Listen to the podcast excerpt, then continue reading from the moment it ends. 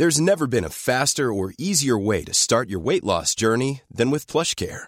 PlushCare accepts most insurance plans and gives you online access to board-certified physicians who can prescribe FDA-approved weight loss medications like Wigovi and Zepbound for those who qualify. Take charge of your health and speak with a board-certified physician about a weight loss plan that's right for you. Get started today at plushcare.com slash weight loss. That's plushcare.com slash weight loss. plushcare.com slash weight loss. If you're struggling to lose weight, you've probably heard about weight loss medications like Wigovi or Zepbound, and you might be wondering if they're right for you. Meet PlushCare, a leading telehealth provider with doctors who are there for you day and night to partner with you in your weight loss journey. If you qualify, they can safely prescribe you medication from the comfort of your own home. To get started, visit plushcare.com slash weight loss. That's plushcare.com slash weight loss. plushcare.com slash weight loss.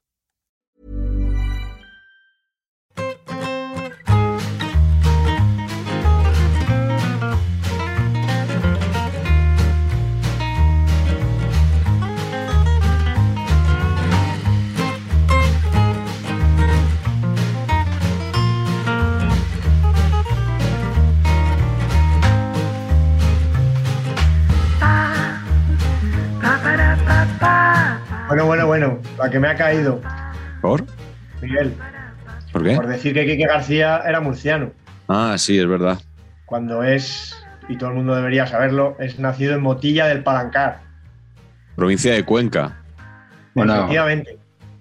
A Cuenca hemos de ir. Ah, mira, mira qué bien hilado. A mí me has tirado bien. Pero de todas maneras, a mí me parece lógico ¿eh? que se haya montado este alboroto porque, total, no hay otros acontecimientos que, que centren la atención. Entonces, cuando nada, haces una cagada de este nivel, es lógico que haya un bloqueo en Twitter generalizado, ¿no? Colapso. Yo tenía, tenía en la cabeza incluso haberle visto con el Imperial de Murcia. Y efectivamente jugó en el Imperial, en el Murcia, pero es de Motilla del Palancar. Aunque tengo uno de nuestros grandes amigos, Alejandro Oliva. No, no- no- quiero hablar de estas cosas muy a la ligera, pero me ha dicho que Motilla del Palancar podía ser algo así como el Donbass murciano. Yo, de verdad. eh, Hay- Hay una especie de países catalans, pero países murcians o algo así. Hombre, Albacete antiguamente Sí. y Daimiel y Paz ya son, ya también cumplen años como yo. ¿Pero qué dices? Albacete antiguamente era provincia de la misma provincia, ¿no? O era de la misma Sí, sí, sí, ente, sí. del mismo ente regional, ¿no? Que Murcia. Sí, sí, Murcia, o sea, bueno, os saludo, ¿eh? que, que estaba aquí escuchando, estaba aquí escuchando. Y claro, eh, aquí sí que tengo buena memoria de, de estos primeros inputs eh, académicos y la región de Murcia era Murcia y Albacete. Además se decía Murcia y Albacete, claro, porque decías la región de Murcia no ibas a decir Albacete y Murcia. No, primero iba Murcia, claro. Claro. Oye, y vosotros, ya, ya aprovechando que Carleto me ha, ha dejado claro que soy el más joven de los cuatro, ¿me podríais explicar alguno el concepto levante? Porque es como parece que los que no somos de allí denominamos a esa zona y que a ellos no les gusta, pero tienen un periódico que se llama Levante y un equipo que se llama Levante. Yo, más que Levante, lo que les jode es Levantino. ¿Ah, sí? Yo creo que Porque Levante, tiene, porque tiene rima. el Levante, no, no. Yo creo que, que, que- que- que Levante no les molesta, pero Levantino sí. No- no, yo lo- también lo desconozco. ¿eh? Es un viento el Levante, ¿no? O sea que no sé si por ahí a lo mejor solo se puede decir que es un viento, ¿no?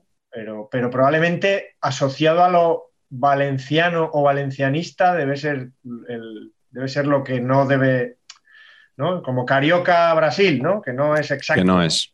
Mm, claro. Sí, a mí me Pero gusta también. lo tengo muy claro. No sé si Daimiel le han, le han pegado. No, no sé, vez. la verdad no. Yo les he llamado poco en mi vida levantinos y le llamo poco levante, pero, pero no sabía que les, les molestaba. De todas maneras, claro, ellos es- tienen que sentir molestos por cosas de, de- de los del resto de España, por ejemplo, porque los del resto de España nos sentimos molestos por, por algunas cosas de allí, de la comunidad valenciana, ¿no? Hay mucha gente que no le gustan los petardos, eh, que no le gusta la música alta en los coches.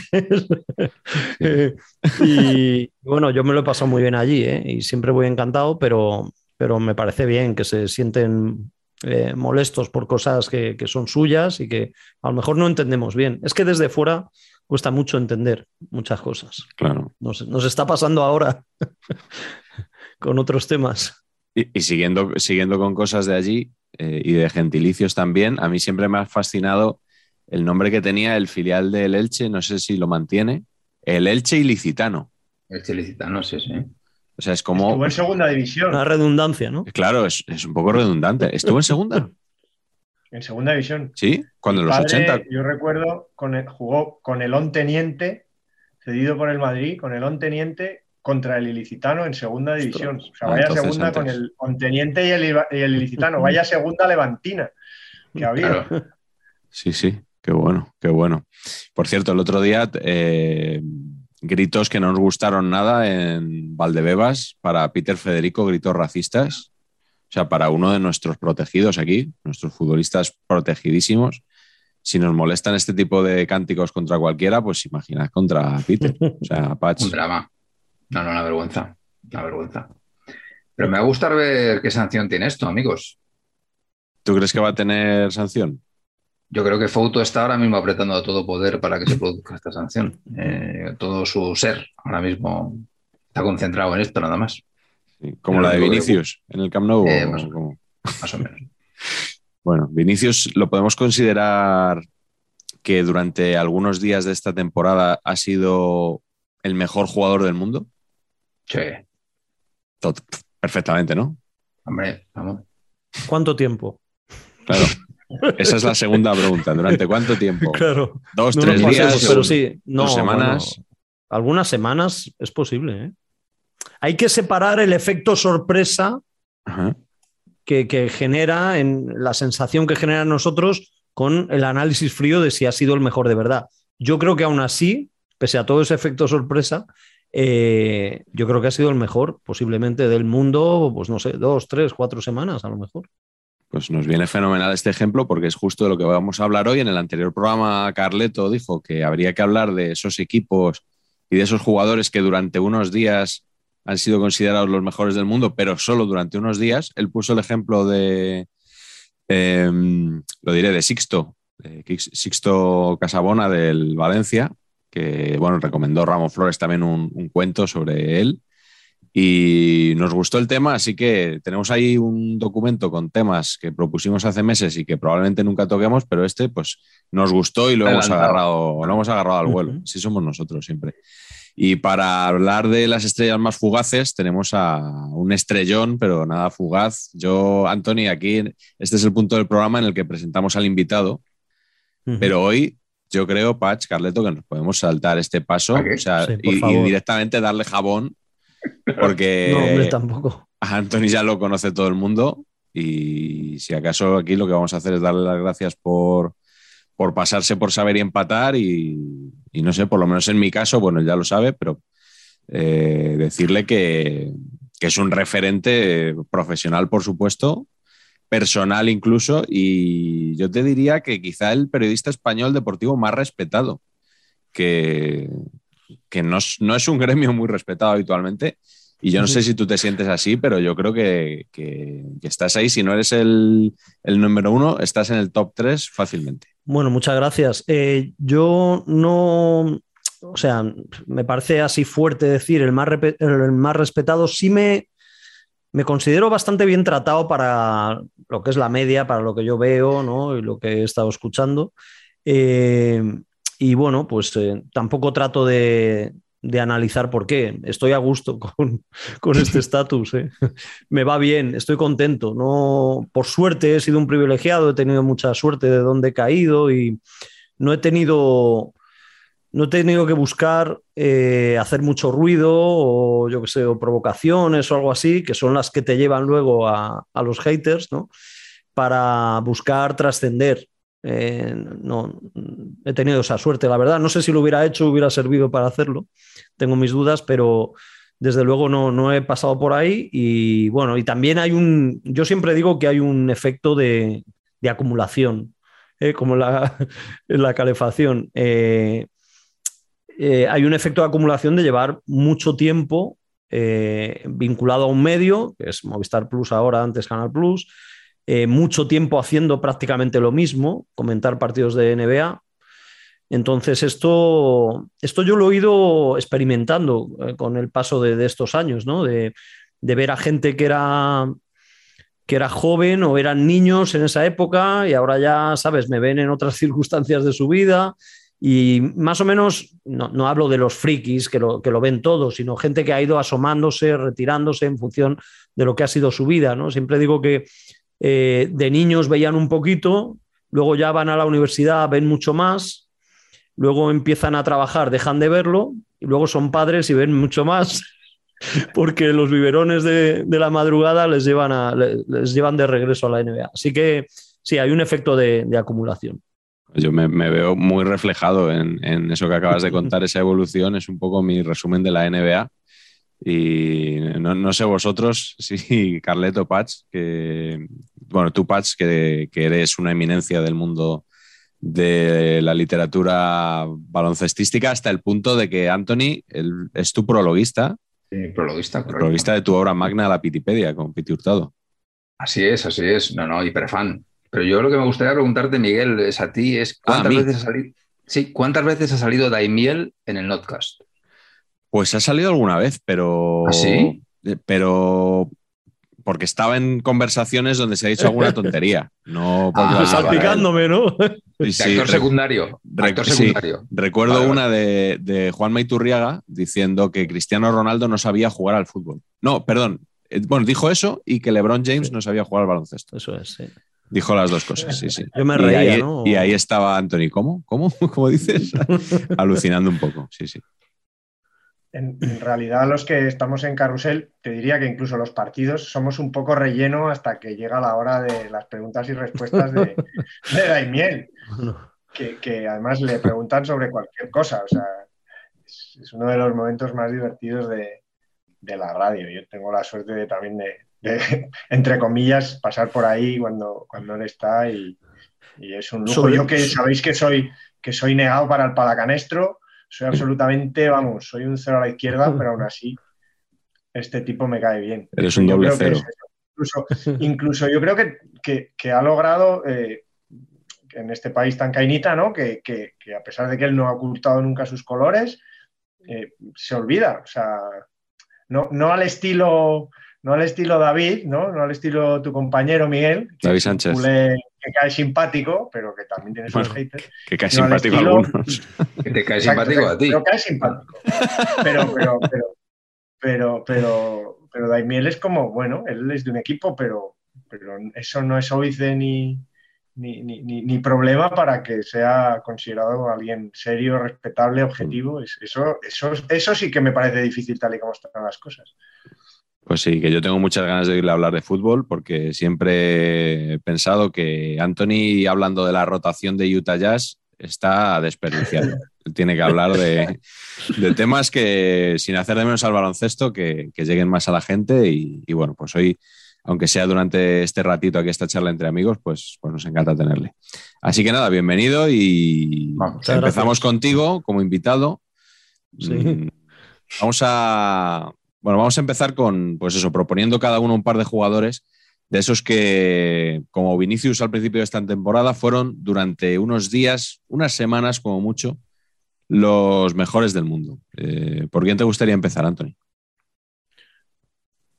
Mira, eh, cuando me, me, invitaste y luego me dijiste el tema, eh, decidí no volverme loco porque hay muchos eh, años míos de más o menos seguimiento de fútbol a diferentes intensidades y luego en función también de las edades y de esas intensidades, pues te has quedado más con ciertos jugadores y, con otros no, ¿no? Pero dije, mm, a ver, voy a tirar de memoria, me apunto unos cuantos y luego ya en la grabación ellos que, manejan bien eh, estos códigos y estos tiempos, yo además como va a ser por Zoom y les voy a ver, eh, veré la cara que ponen cuando yo diga los nombres y si eso eh, tengo alternativas y me cambio de nombre. pero, pero digamos que el, yo creo que el primero que se me vino a la cabeza fue Esquilachi.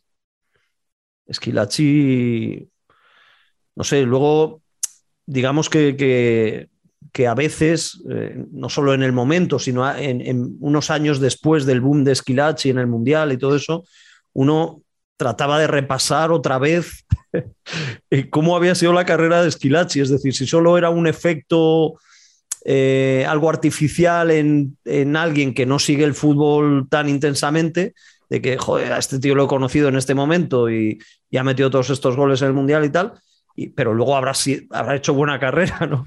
Pero es que, es que costaba, costaba encontrar el, digamos, el antes, en el antes y el después una carrera a, cierto nivel. Eh, o sea, me parece un, fenómeno bastante llamativo, la verdad.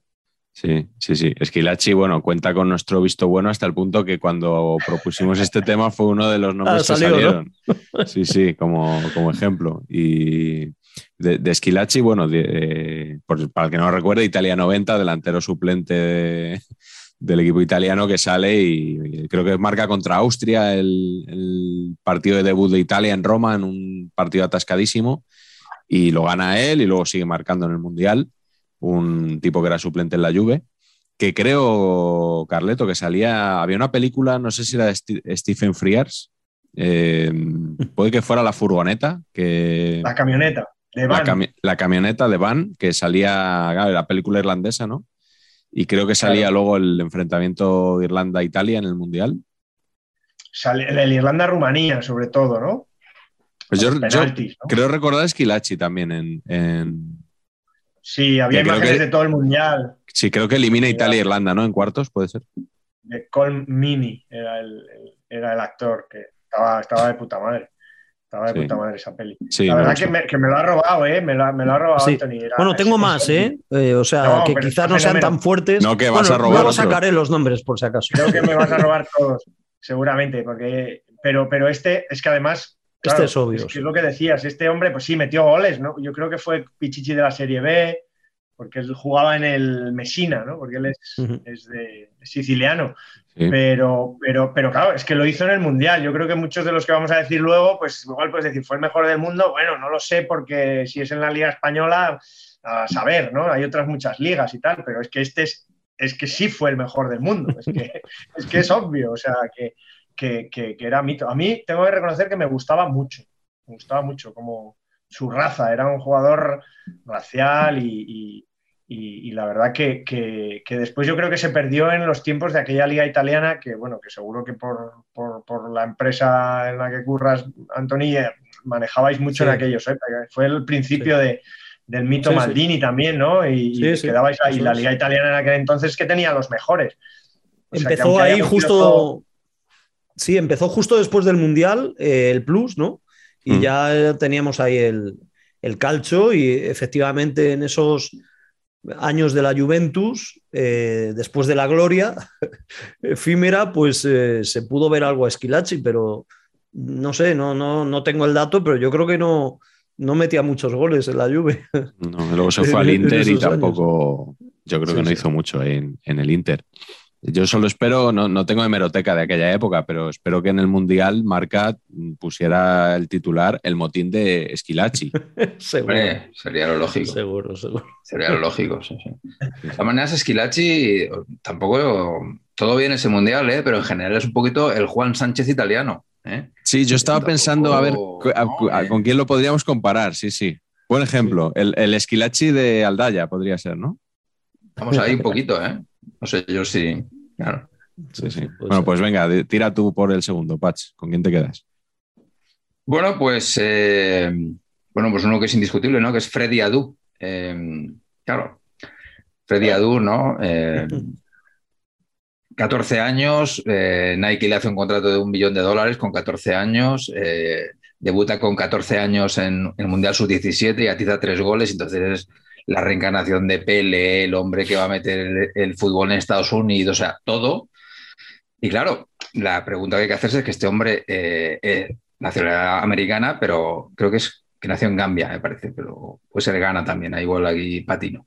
Estás preparado, y ¿eh? y su, sí, sí, claro. Y su madre ganó una lotería de estas de, inmigrantes y se fue a vivir a Estados Unidos. Y claro, yo siempre me he preguntado con estas fechas de nacimiento un poquito random, que si era un poquito todo el efecto Obama el efecto Obama-Brunete, ¿no? que de repente aquí igual Freddy Adu tenía 86 años y entonces estaba ganando el Mundial 17 con un poquito de sobresalimiento físico, ¿no? Entonces luego ya la cosa fue en picado, pero en picado o sea una cosa vertiginosa, ¿eh? Fue del mejor del mundo al peor en cuestión de igual tres temporadas. Muy emocionante. Nunca llegó a jugar, ¿no? En élite. Sí, en, una liga. ¿Llegó al Benfica? Benfica. ¿Ah, sí? Benfica, Benfica, sí, sí. Jugó Champions con el Benfica. ¿Ah, sí? Yo como leía muchas publicaciones para, claro, para seguir la NBA de Estados Unidos y tal, eh, fue un impacto tremendo. O sea, es que era en Sport Illustrated, en el Times de Nueva York, tal, o sea, páginas y páginas sobre este chaval, ¿no? Luego estuvo este, que la verdad que tenía muy buena pinta, pero tampoco explotó, este que jugó en el Villarreal, estadounidense también. Altidor. Altidor, sí. Sí. pero también se quedó, ¿no? Eh, parecía, la verdad, parecía muy buen jugador. Parecía buenísimo. Pero a mí, a mí Altidor sí que me parecía un jugador. Que sí, sí, a mí también me gustaba. pero a lo que le vi. Ya, no se veía nada. No había, nada, creo. ¿eh? Honestamente, tampoco. Eh, no sé. Recuerdo cuando nos ganó Estados Unidos en la Copa Confederaciones 2009, que Antonio Agredano publicó en diarios de fútbol como previa del partido un titular que era Estados Unidos involución futbolística. Y por la noche nos, por la noche nos eliminó de la, de la Copa Confederaciones. Sí, sí. Bueno, saludo a Antonio Agredano que nos acompañó, que nos acompañó en el segundo programa. Y Carleto, Carleto, ¿cuál es eh, tu primer jugador? Pues como Anthony ha estado muy certero, yo os juro que no lo tenía preparado. Y ya sé que hay muchos rumores que dicen que este programa en realidad lo paga el Real Club Deportivo Español. Alerta, alerta. alerta perica. se, ha, visto venir desde allí. no lo tenía. desde Gambia. Y me, guardo el otro porque no sé si se lo, el otro que tengo, no sé si, si no, a lo mejor Anthony también lo tiene. Entonces, bueno, he cambiado todo. y me ha venido un poco por, y, os lo juro que lo improviso porque me ha venido un poco por Adu, porque es un caso un poco parecido. Melendo. Es un exjugador del fútbol base del Real Club Deportivo Español, que se llama Jacinto Elá. Hombre. No sé si conocéis y si Idolísimo. además es un, buen tuitero, es un muy buen escritor. muy fan. Tiene un par de libros, tiene un par de libros escritos Fútbol B, lo que me habría gustado saber cuando era futbolista y nadie me contó, y otro que se llama Ulises, Diario de un futbolista pobre. Eh, es un tipo muy curioso, es profesor, eh, en un colegio en Barcelona, en alrededores, no lo sé.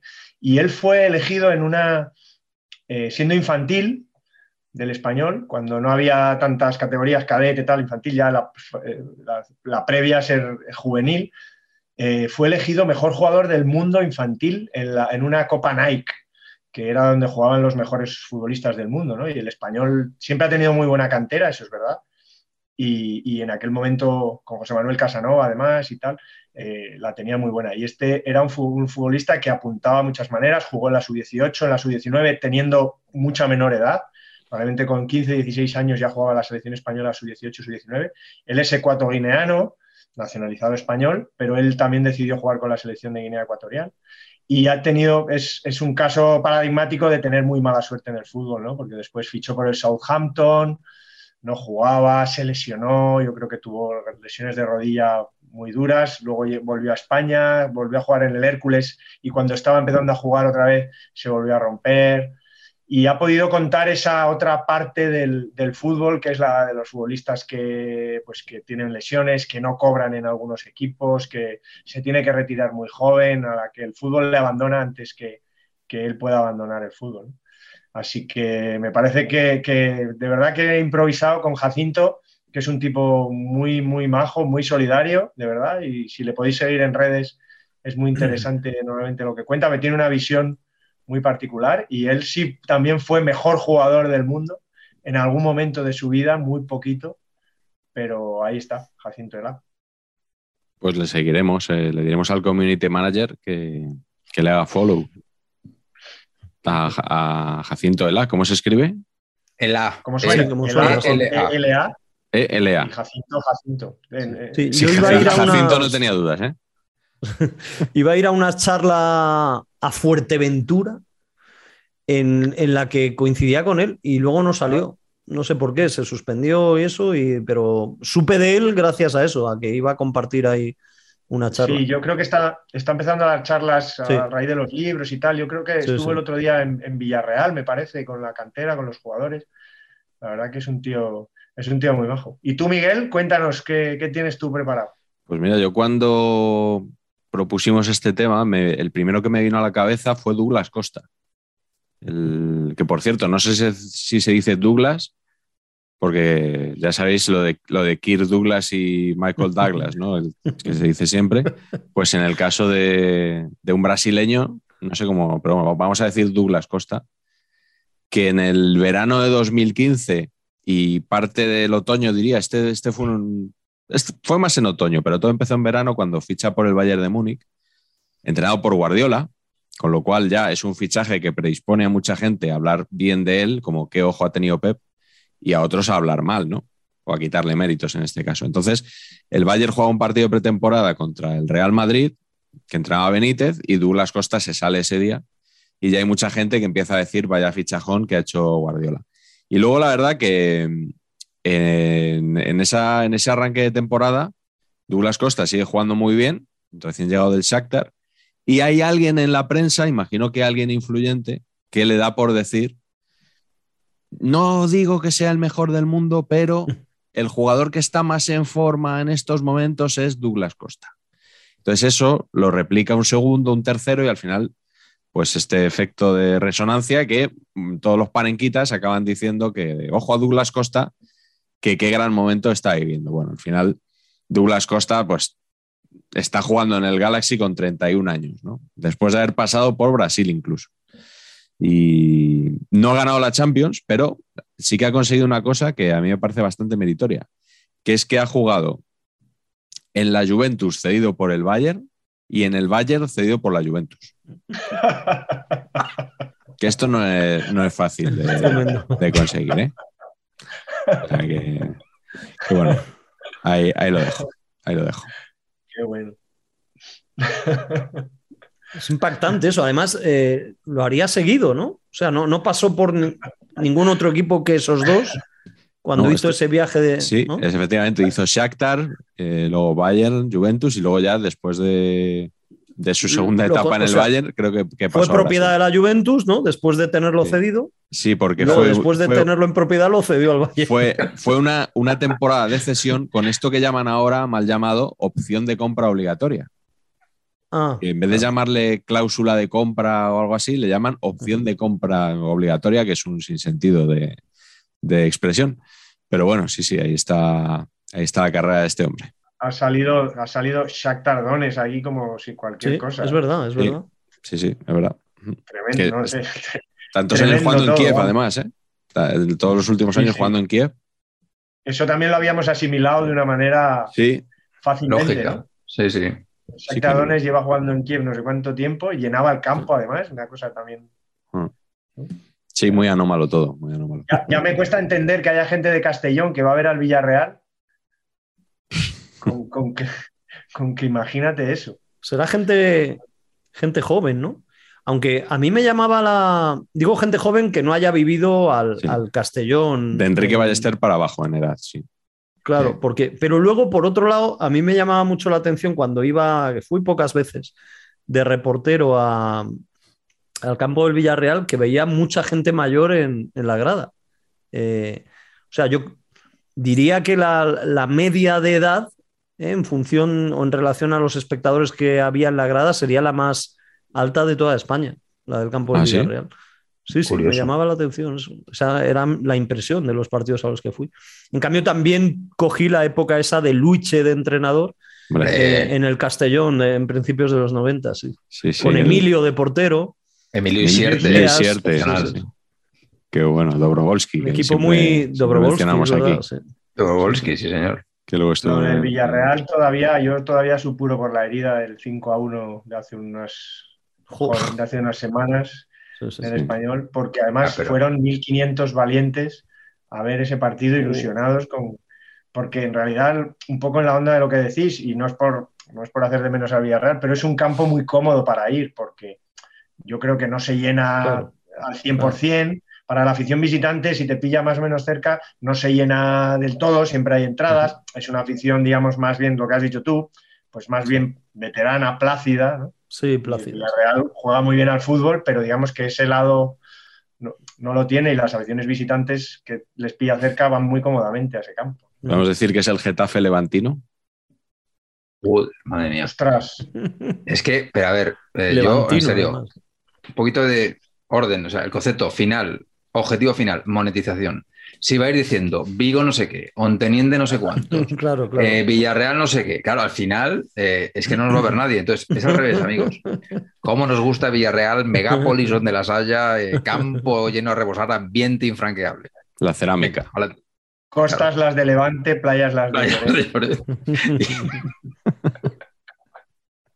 Bueno, Pacheco, pues entonces venga, empieza tú la segunda ronda. Pues la segunda ronda, mis queridos amigos, se me ha preguntado, ¿el jugador que fue el mejor jugador del mundo durante eh, unas semanas y tal? No. He decidido que he traído uno que fue durante unas horas, si acaso. Mejor, mejor todavía. Claro, y estoy hablando de Mateus, estoy leyendo, por supuesto, eh, no se crean que esto lo he memorizado. Claro, que sí, aquí. Estoy leyendo en vez de fútbol, nuestra única quizás fuente de información de este programa. Mateus Alberto Contreiras González, abro comillas, Manucho. Cierro comillas. Manucho, evidentemente, en la tarde o cuando fuera del 19 de julio de 2009, se presentó con el Valladolid y dijo, voy, soy un delantero cuya función es marcar el mayor número de goles, se verá por el número de partidos que juegue, pero mi meta es marcar entre 30 y 40 goles. Eso en ese momento le califica como el mejor jugador del mundo en ese preciso instante. Luego, ya al día siguiente entrenando, igual sería otra cosa. Y en la temporada siguiente jugando, cuatro goles en total. O sea, quizás luego expectativa realidad, no. Hay una cosa que, hay un término que, que igual, igual que se ha, se ha, adoptado naming de repente, ¿no? Porque lo hemos aquí metido mucho. Un término publicitario que, que viene al pelo aquí, una cosa que se llama overpromising. Es cuando tú estás vendiendo un producto diciendo cosas exageradísimas sobre él, ¿no? Crece pelo que te hace no sé qué. Pues esto es overpromising, pues Manucho es el ma la mayor overpromising de la historia del fútbol mundial y por eso merece destacado como mejor jugador del mundo durante igual 15 minutos, no fue más. Maravilloso. No, no sería overpromising. Overpromising. Se dice. Yo lo he oído así, vamos. Lo que veo ya es que empezamos a hacer la pelota al invitado usando ya futbolistas sí. de, eh, de, su club. cercanos historia, a sus gustos. Historia viva de su club. Yo, yo me Claro, acuerdo historia viva de su estuvo en ya Valladolid. me empieza a escamar, ya no sé si hay criterio o es ya absolutamente rendido. No, no, no. Hay criterio, créeme, hay criterio. Sí, es un caso, yo creo, bastante paradigmático, ¿no? Porque, claro, eh, cuando, yo, cuando lo presentó el Valladolid eh, se hablaba, claro, de que eh, había estado en el Manchester United, ¿no? Aunque no sé si Mm. había jugado algún partido con el primer equipo del United. Luego sí que se hizo más famoso entre la prensa madrileña cuando estuvo en el Rayo, ¿no? Sí. Ah, creí que ibas a decir en la prensa del corazón, que también. También, también tuvo alguna aparición, sí. ¿Ah, sí? Esa no me la. Ahí no prometió tantos goles, pero, ¿Con qué? pero apareció. ¿Con qué? Sí, sí, con, con Cristina Pedroche, ¿no? Una ¿Ah, foto, sí? yo creo que había una foto. Pero bueno, voy a- este, ustedes a lo suyo que yo voy a buscar todo O esto. sea, me sorprende que esto lo sepa yo y no tú. O sea, es, Pues es el mundo ya, al revés esto. Yo sé los datos futbolísticos. A mí Sí, está todo- no me sí, interesa sí, nada. Todo hilado, ¿eh? Porque acabó su carrera en el Cornellá, Carlos. En el Cornellá, Ah, correcto. ¡Qué maravilla! Perdón, hay una portada de lecturas. Una portada de lecturas. Pero bueno, bueno, bueno, bueno, bueno, excepcional esto, ¿eh? Qué cosa que se llamara lecturas, ¿eh? o se llame, no sé si sigue. Sí, sigue, sigue, Sigue, sigue. sigue. ¿no? Sigue, Lecturas. sensacional. Sí, siempre ha sido además, siempre ha sido además la, la revista del corazón catalana.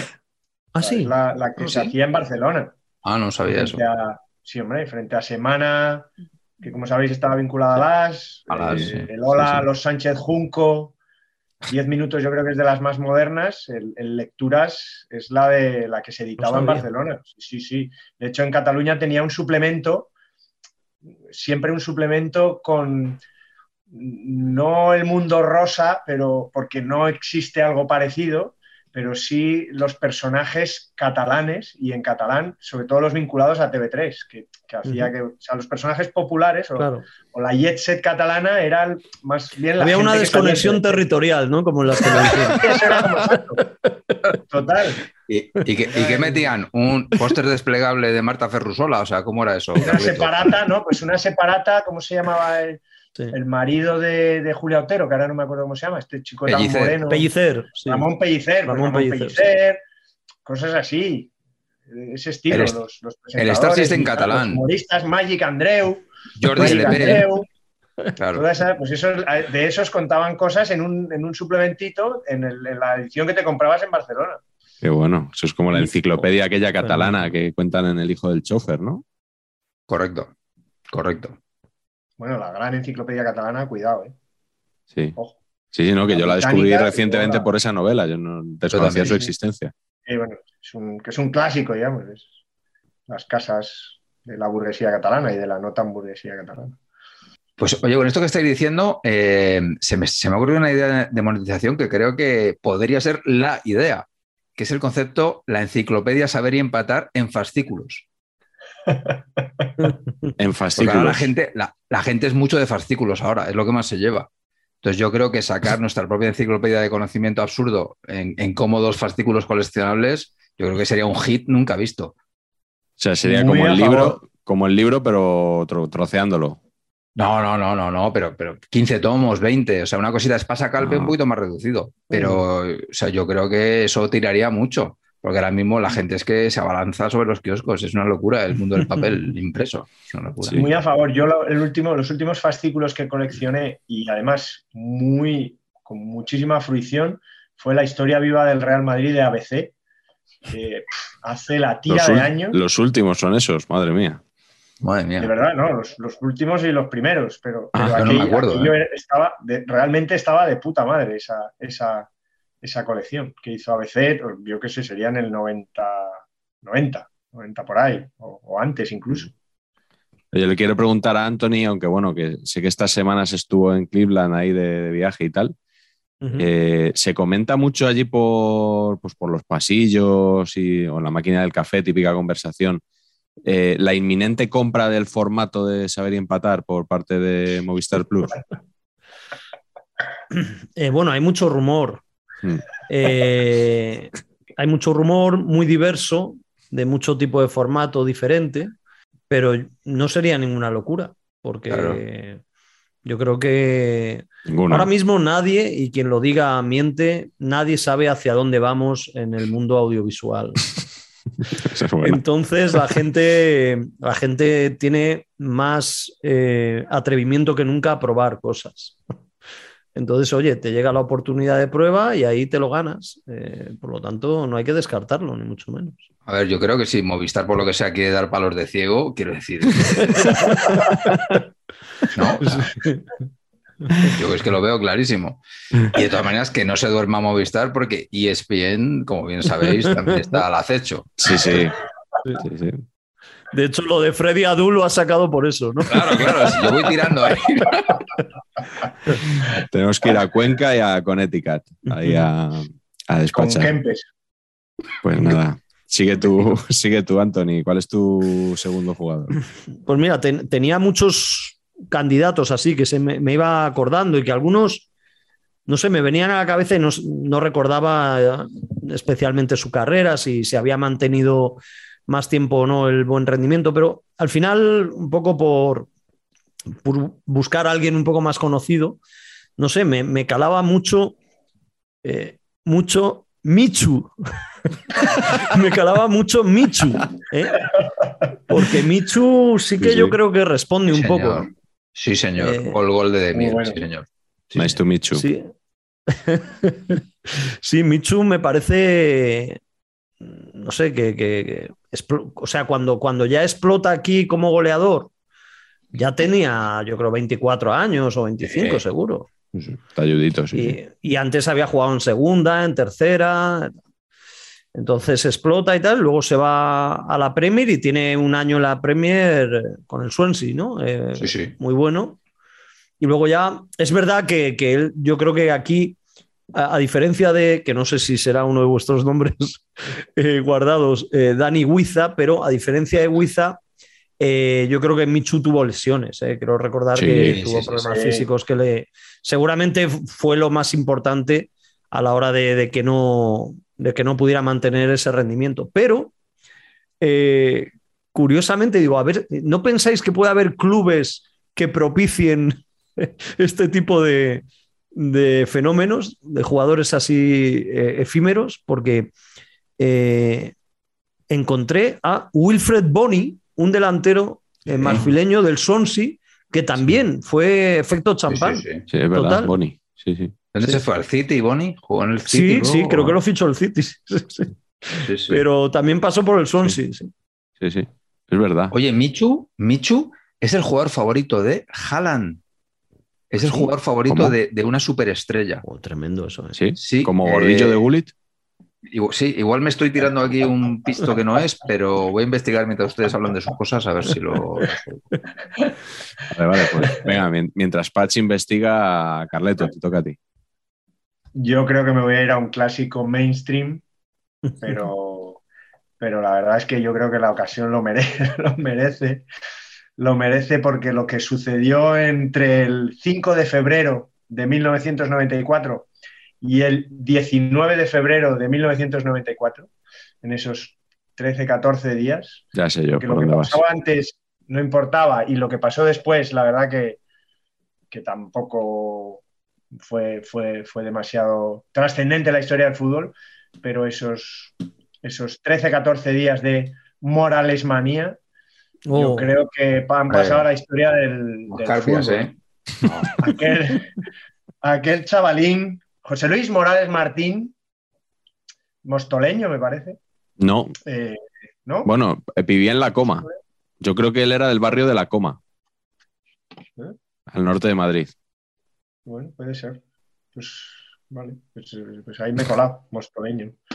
Yo tengo problemas con los, igual, lugares. igual, igual era mostoleño y luego se mudó o algo así, pero, pero sí, sí, vivía en la Madrileño, en todo caso. Sí. Madrileño de la comunidad.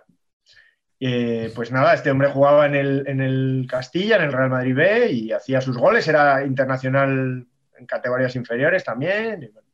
Pequeñito, habilidoso, rápido y le llegó su, momento en un Real Madrid entre guerras. Esta era la temporada que, el Barça ganó su cuarta liga consecutiva por, gracias al penalti que falló Jukic del Deport, aquel día trágico, no solo para los azul, azul, blanqueazules deportivistas, sino también para los blanqueazules casi de todo, casi de todo pelaje. Y, y este hombre pues debutó contra el Deport precisamente hizo un gol y a los 15 días eh, volvió a hacer otro gol clave para ganarle un derby al Atlético de Madrid. Y desde entonces, la verdad que, después, creo que Vicente del Bosque era el que, el que había sustituido a, Benito Floro esa temporada. Y, no se volvió a saber, de hecho volvió al B después de haber hecho esa, esas sombradas. Creo además que todos los partidos que jugó de titular jugó solo un par eh, y, que solo perdió un partido después, creo que perdió un partido nada más. De, si jugó nueve, perdió solo uno, o sea que tiene unos, números muy buenos, pero después eh, se, fue del Madrid, fichó por el Sporting, después fue al Numancia, eh, varios equipos, acabó jugando también en el New England Revolution.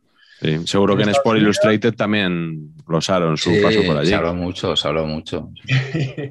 y, la verdad que me parece un, un futbolista que en esos 15 días sobre todo por la, bueno, hay que reconocer que, que la, mole mediática madridista funcionó, seguro que Pat se acuerda mucho y, Anthony estaba trabajando en aquel momento en, en, ese marasmo. La mole mediática madrileña funcionó a tope y ya, pues ya os digo, de Morales manía para arriba. Pero luego el hombre no, le, no tuvo más oportunidades, no sé si porque porque tenía las piernas cortas, que era lo que se decía cuando en la, época de mi padre. En la época de mi padre no podías jugar en Madrid. Se decía mucho. Sí, sí, se decía mucho eso.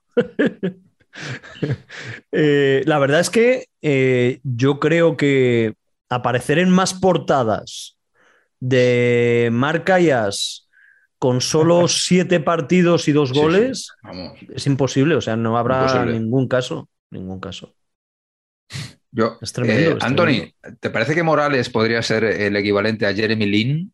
O sea, está- ¿Estaríamos hablando de esto? Qué ¿No? bueno. Linsanity, ¿no sería un poquito todo esto? Eh, Morales manía, lo de Morales más, más corto, más corto, pero sí, bueno, es que el caso este de Jeremy Lin es, eh, es tremendo, ¿no? Es que fue, sí, un mes, mes y pico, ¿no? Los Knicks ahí, sí, sí, durmiendo en un sofá. Es que además, claro, ellos tienen un, un relato acojonante. Claro. claro. Vi- Vivía con un compañero en un sofá. que, que no sé si luego habrá habido, porque allí como, claro, todo esto se sabe, se lee y tal, habrá habido jugadores que habrán dicho, voy a dormir en un sofá a ver si juego como Jeremy Lin. pero sí, sí, tremendo. Claro, claro. Pero yo creo que Morales más corto, la verdad. Más Sí, corto sí, y luego, sí. no sé, yo creo que en el Sporting, eh, cuando se va, era, yo creo que jugaba minutos y era titular y eso, pero tampoco a partir de ya, yo no creo que no metió muchos goles ni, ni fue muy importante, ¿no? Y ya fue a menos. Si no le hubiera marcado aquel gol al Depor, el Depor habría sido campeón. Yo coincidí luego en, en tertulias con él, de estas ya no me acuerdo. Yo creo que era, no sé si era de Veo Televisión o Marca TV o algo así. eh, él era un tío simpático, con don de gentes y era amigo de muchos periodistas no panenquitas, precisamente. Sí, Bueno, sí. yo sé. creo que de hecho él sigue en Real Madrid Televisión. ¿eh? Ah, sí, puede Sí. ser. Puede Es ser. compañero sí. nuestro en, yo creo que es, es- es su trabajo en Real Madrid Televisión. Sí. El Madrid, históricamente club señor, agradece los servicios prestados convenientemente, ¿no? Está bien que honre a sus estrellas Sí, claro, Madrid. en este caso. No, no libélico a Dalí, que eh, decía que Morales salió una vez en el Notcast, en un mundial de clubes, en el que el Madrid jugó contra un club llamado Al Jazeera.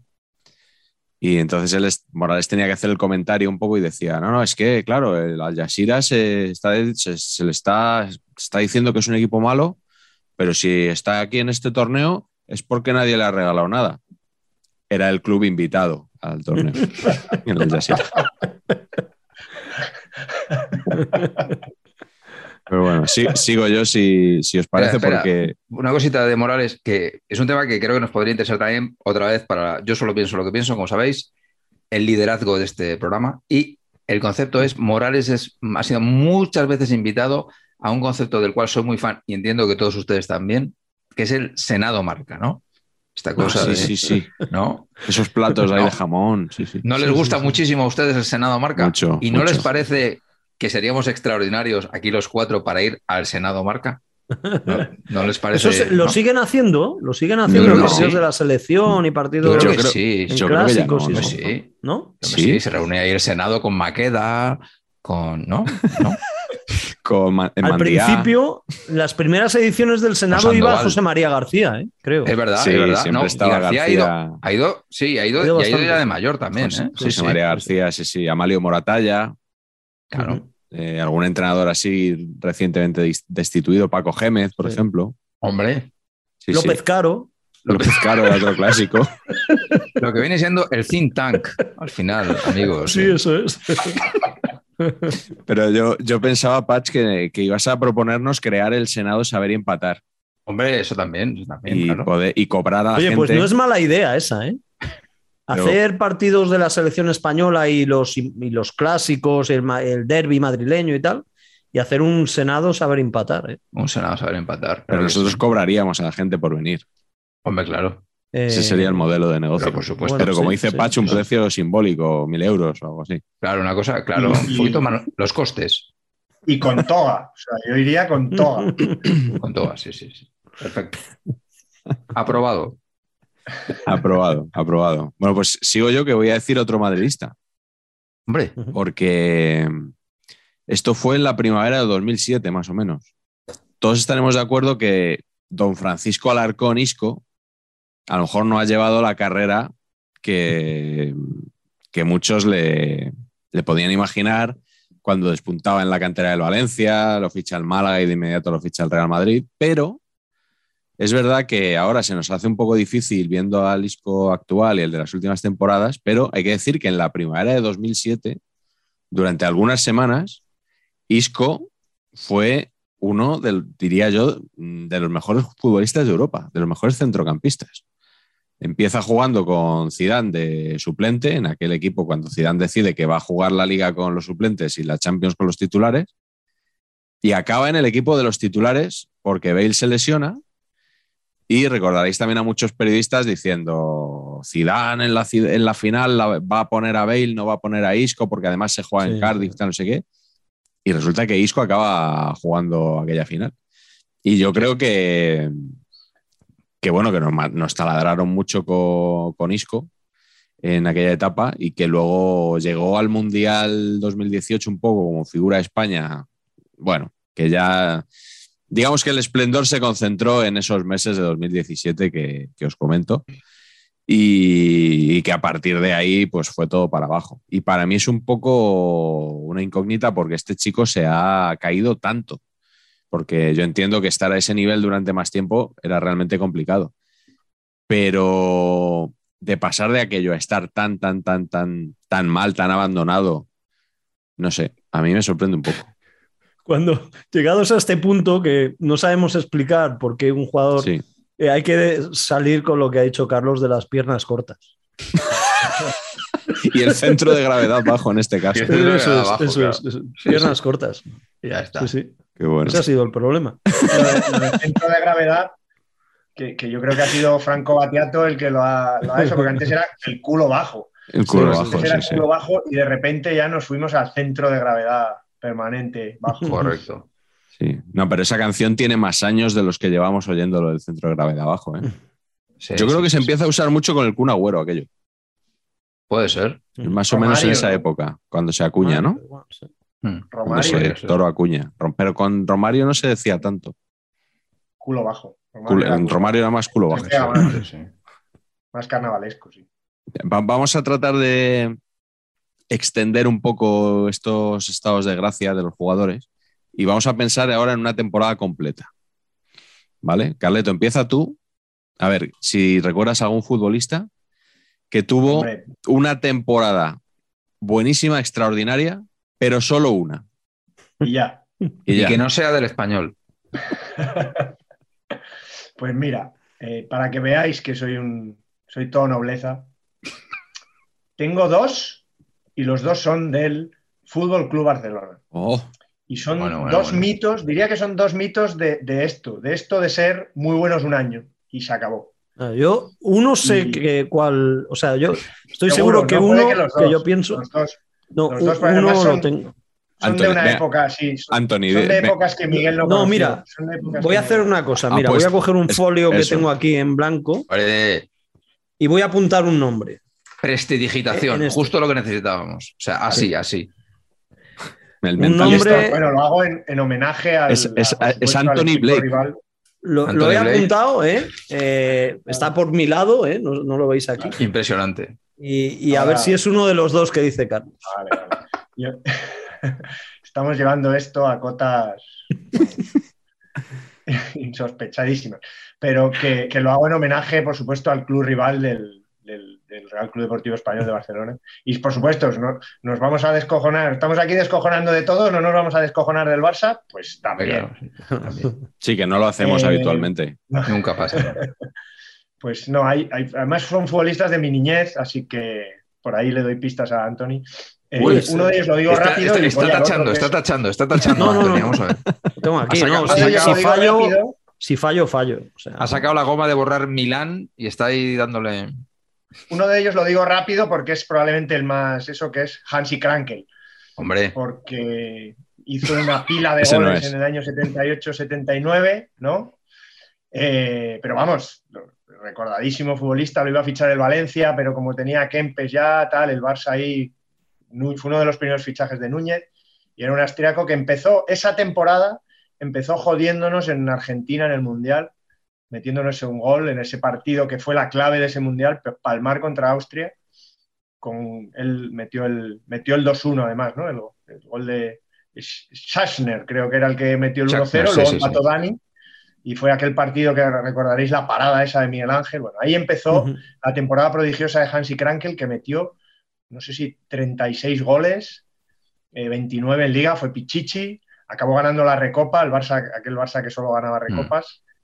Y, y- y ese es uno evidente, ¿no? Pero yo me voy un par de años más atrás, A ver el porque hay un futbolista que siempre me ha fascinado por una anécdota muy concreta, y es Manolo Clares. Y no sé si le... Clares era bueno. Es que a mí me gustaba Clares, ¿eh? Pero no, aquí tengo otro, luego lo enseño. Vale, claro, joder, Sí, sí. Claro. siento no ser previsible, Antonio. No, no. no. Ostras, Clares. ¿eh? Bien, bien, Manolo- buen recuerdo. Manolo Clares, sobre todo, bueno, hizo muchos goles un año, 22 en Liga, con- en la 76-77, el Barça de Cruyff, con Cruyff ya empezando a pasar un poco de todo. Y sobre todo me gusta una anécdota que yo creo que es el punto, en esa además fue en esa misma temporada, porque coincidió dos o tres años, pero en esa misma temporada que hizo 22 goles, a Johan le expulsan en un partido en casa con el Málaga, el árbitro Melero, Melero, el otro apellido era Melero López. no, Melero Graza o algo así. Y le expulsa porque Johan, en algún momento de que no le pitan unos penaltis, tal, obviamente le dice hijo de puta al árbitro, pero en un alarde de genialidad y en un alarde de demostrar que el mejor futbolista del mundo en ese momento era Manolo Clares, le dice al árbitro que no le había llamado hijo de puta, que había dicho Manolo marca ya. Y Bueno, fonéticamente no, no, es muy no. parecido. claro. exacto, o sea, no tuvo ni problema en, en- vamos, para él le sonaría lo mismo en ese, en ese macarrónico, en ese español holandés que, que habló durante toda su, su vida el genio de Johan. Pero vamos, esa anécdota ha pasado a la historia, está recogida en muchos libros y en muchas anécdotas, pero a mí me encanta lo de Manolo marca ya, como diciendo, por favor, Manolo, sálvanos. Y esa es la excusa que puso el mejor jugador de todos los años 70 para, para reconocer la valía de Manolo Clares, goleador que fue del Rayo también y de... y de- Era, y de- era como rubio con el pelo largo, pero se Sí. fue quedando calvo, ¿no? Entonces tenía el, el- el correcto. pelo largo y, y arriba. Sí, sí. Eso es. Pues mira, pero bueno, metió, metió goles en el Castellón, que hemos comentado antes, ¿no? El Castellón que ascendió, yo creo, por de las primeras Sí. veces seguramente. Y ahí lo fichó el Barça. Pero vamos, que no había pasado de meter 10-11 goles y de repente esa temporada hizo una pila de goles que luego volvió otra vez a sus guarismos habituales y acabó en el Rayo. Pero, bueno, Yo- me, me gustaba acordarme de Manolo Clares y ahora, por favor, Anthony, dinos qué Sí, voy a sacar el nombre porque, claro, he hecho una asociación de ideas eh, inconsciente sobre un jugador que también ha quedado, yo creo, mitificado, por desgracia, y que del que tú debes saber mucho. Yo creo que podríais hacer un especial de saber empatar sobre este jugador, porque Carlos sabrá muchas cosas que no se saben, ¿no? Pero a ver si se ve. Espera, a ver aquí. Oh, Hombre, hombre. claro, sí, sí, sí, sí, sí. Canito. Canito, ¿eh? Para los Canito. del podcast, Canito. Sí. Correctísimo.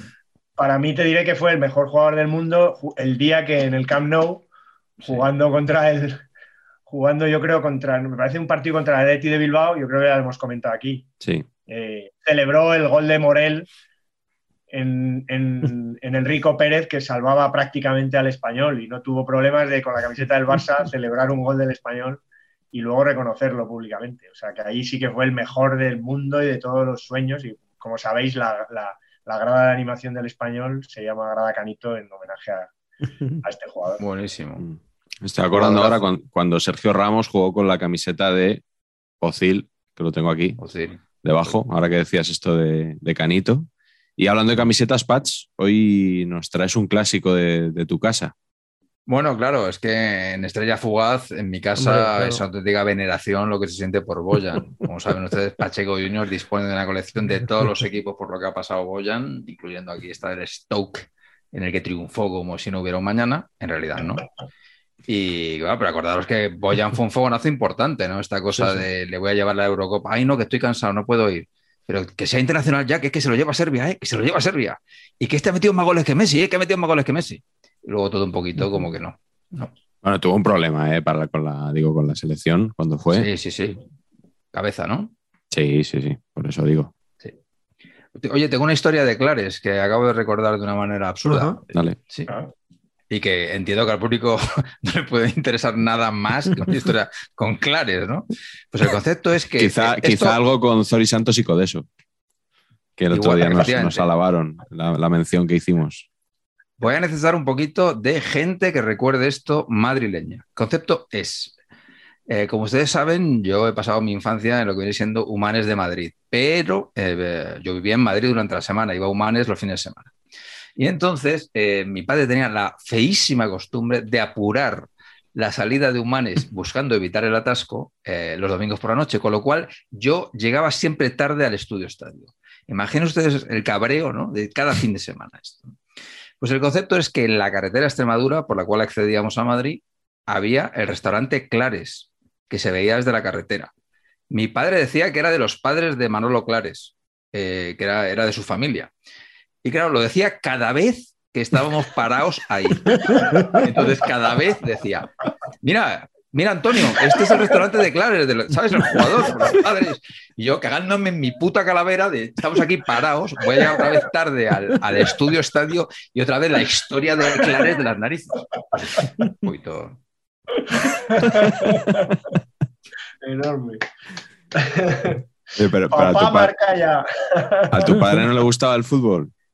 Muchísimo, muchísimo. Ah, ¿y por qué no? Muchísimo. Y pre- porque prefería era- apurar el viaje que ver el estudio estadio entero. No, es cierto que la salida de, de Humanes por la tarde en aquellas carreteras de un solo sentido era chunga, o sea, había atasco todos los fines de semana. Eso era así. Pero el hombre apuraba, decía que saliendo más tarde eh, ahorrábamos tiempo y era mentira, absolutamente mentira. Pero bueno, el hombre vivió en esa ensoñación durante 10 años a lo mejor. Qué bueno. Anthony, ¿cuál es tu jugador de una temporada y solo una? De una temporada, pues mira, voy a decir uno que está en activo y que yo creo que es de momento un jugador de una temporada. Se lo pisas a. Patch, seguro. ¿Sí? A ver, da- dilo. Jovic. No, Uy, no. no. No, es que no, creí que ibas a decir uno que. Venga, pues Jovic. Bien, Jovic, bien, bien, evidentemente, esa temporada no ha sido en el Real Madrid, ¿verdad? No, no, No, no. claro. Ahí el, el Madrid lo ficha por esa temporada, claro. Pero creo recordar que fueron sesenta y tantos millones, ¿no? Lo que costó Jovic. Sí, 60, ¿no? 60 kilos. Eh, eso es, 60. Y, y fue en el Eintracht de Frankfurt, Mm. eh, que metió, me parece que un gol cada dos partidos, 25 goles en 54 partidos. Eh, y estaba cedido por el Benfica, eh, ahí en Eso Alemania. ya era una sospecha. Tenía que dar Sospechoso. de- sí. Sí, sí. Y, y bueno, y nada, esperando, estamos ¿eh? Eh, esperando a Jovic. Esperando a Jovic. Hay veces que.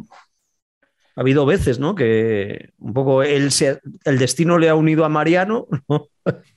Entonces, él y Mariano, yo me los imagino ahí cogidos del brazo, esperando muchas veces para, para jugar o para ser convocados y tal. Y, y ha, ha preferido el Madrid jugar a veces sin delantero antes que sacar a, a Jovic o a Mariano, ¿no? Ahí, Con Isco. ahí seguimos. Con Isco, Sí. que hablábamos antes, ¿no? Jovic no es pati Sí, corto. ¿eh?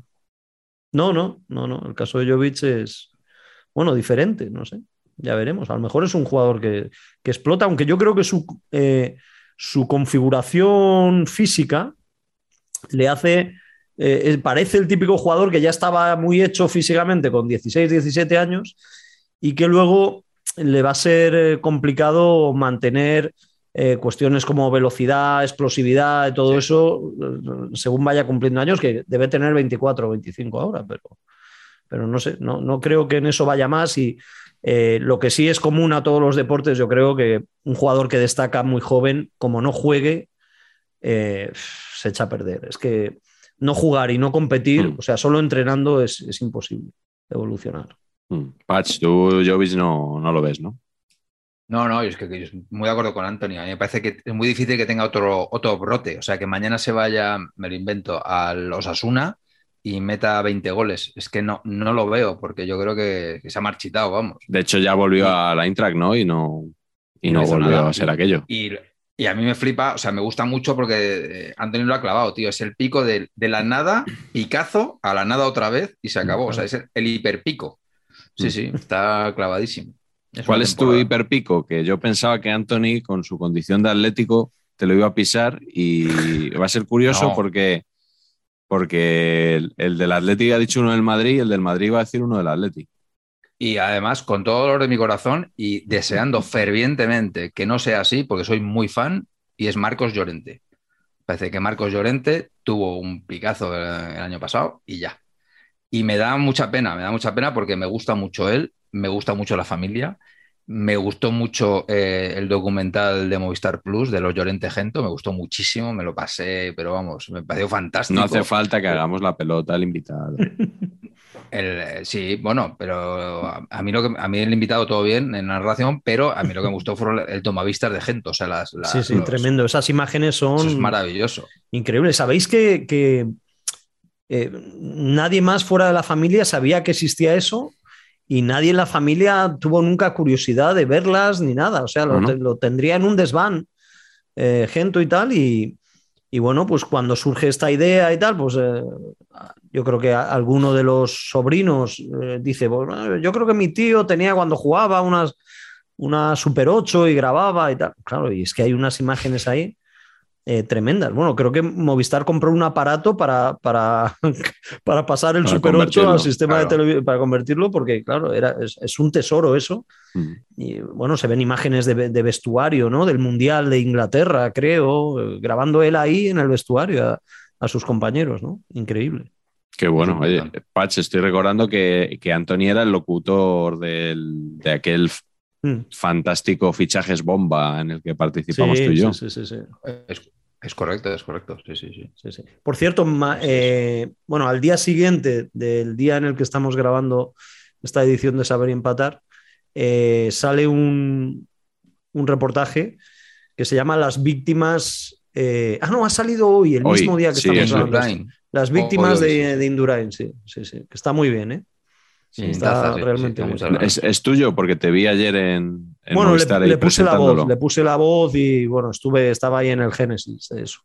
Pero está fantástico.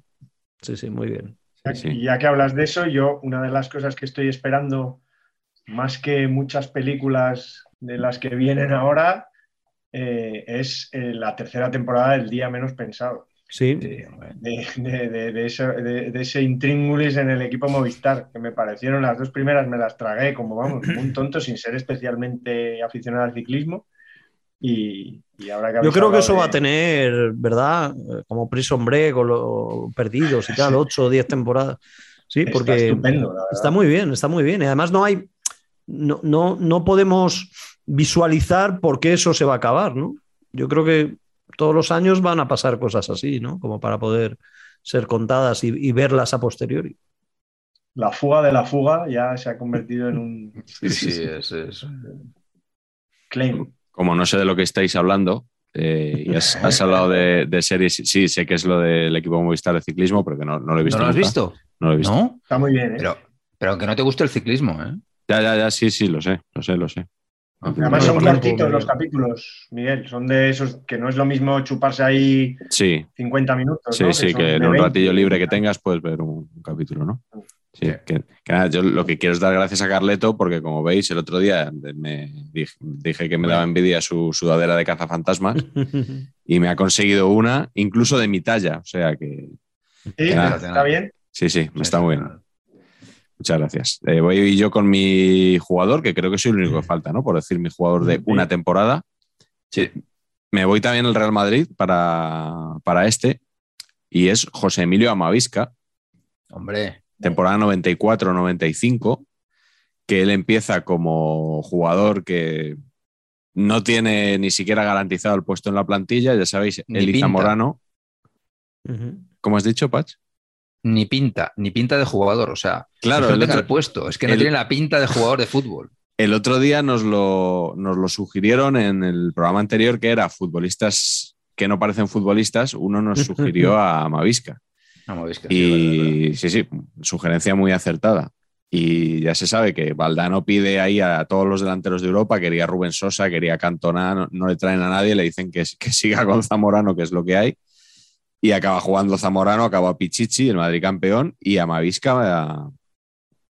En el año en el que Valdano pone a Raúl como titular, eh, bueno, Raúl, Raúl empieza como titular, empieza muy fuerte, le marca aquel gol al Atlético de Madrid, pero luego mucha gente es- se olvida de que Raúl es suplente en muchos partidos esa temporada.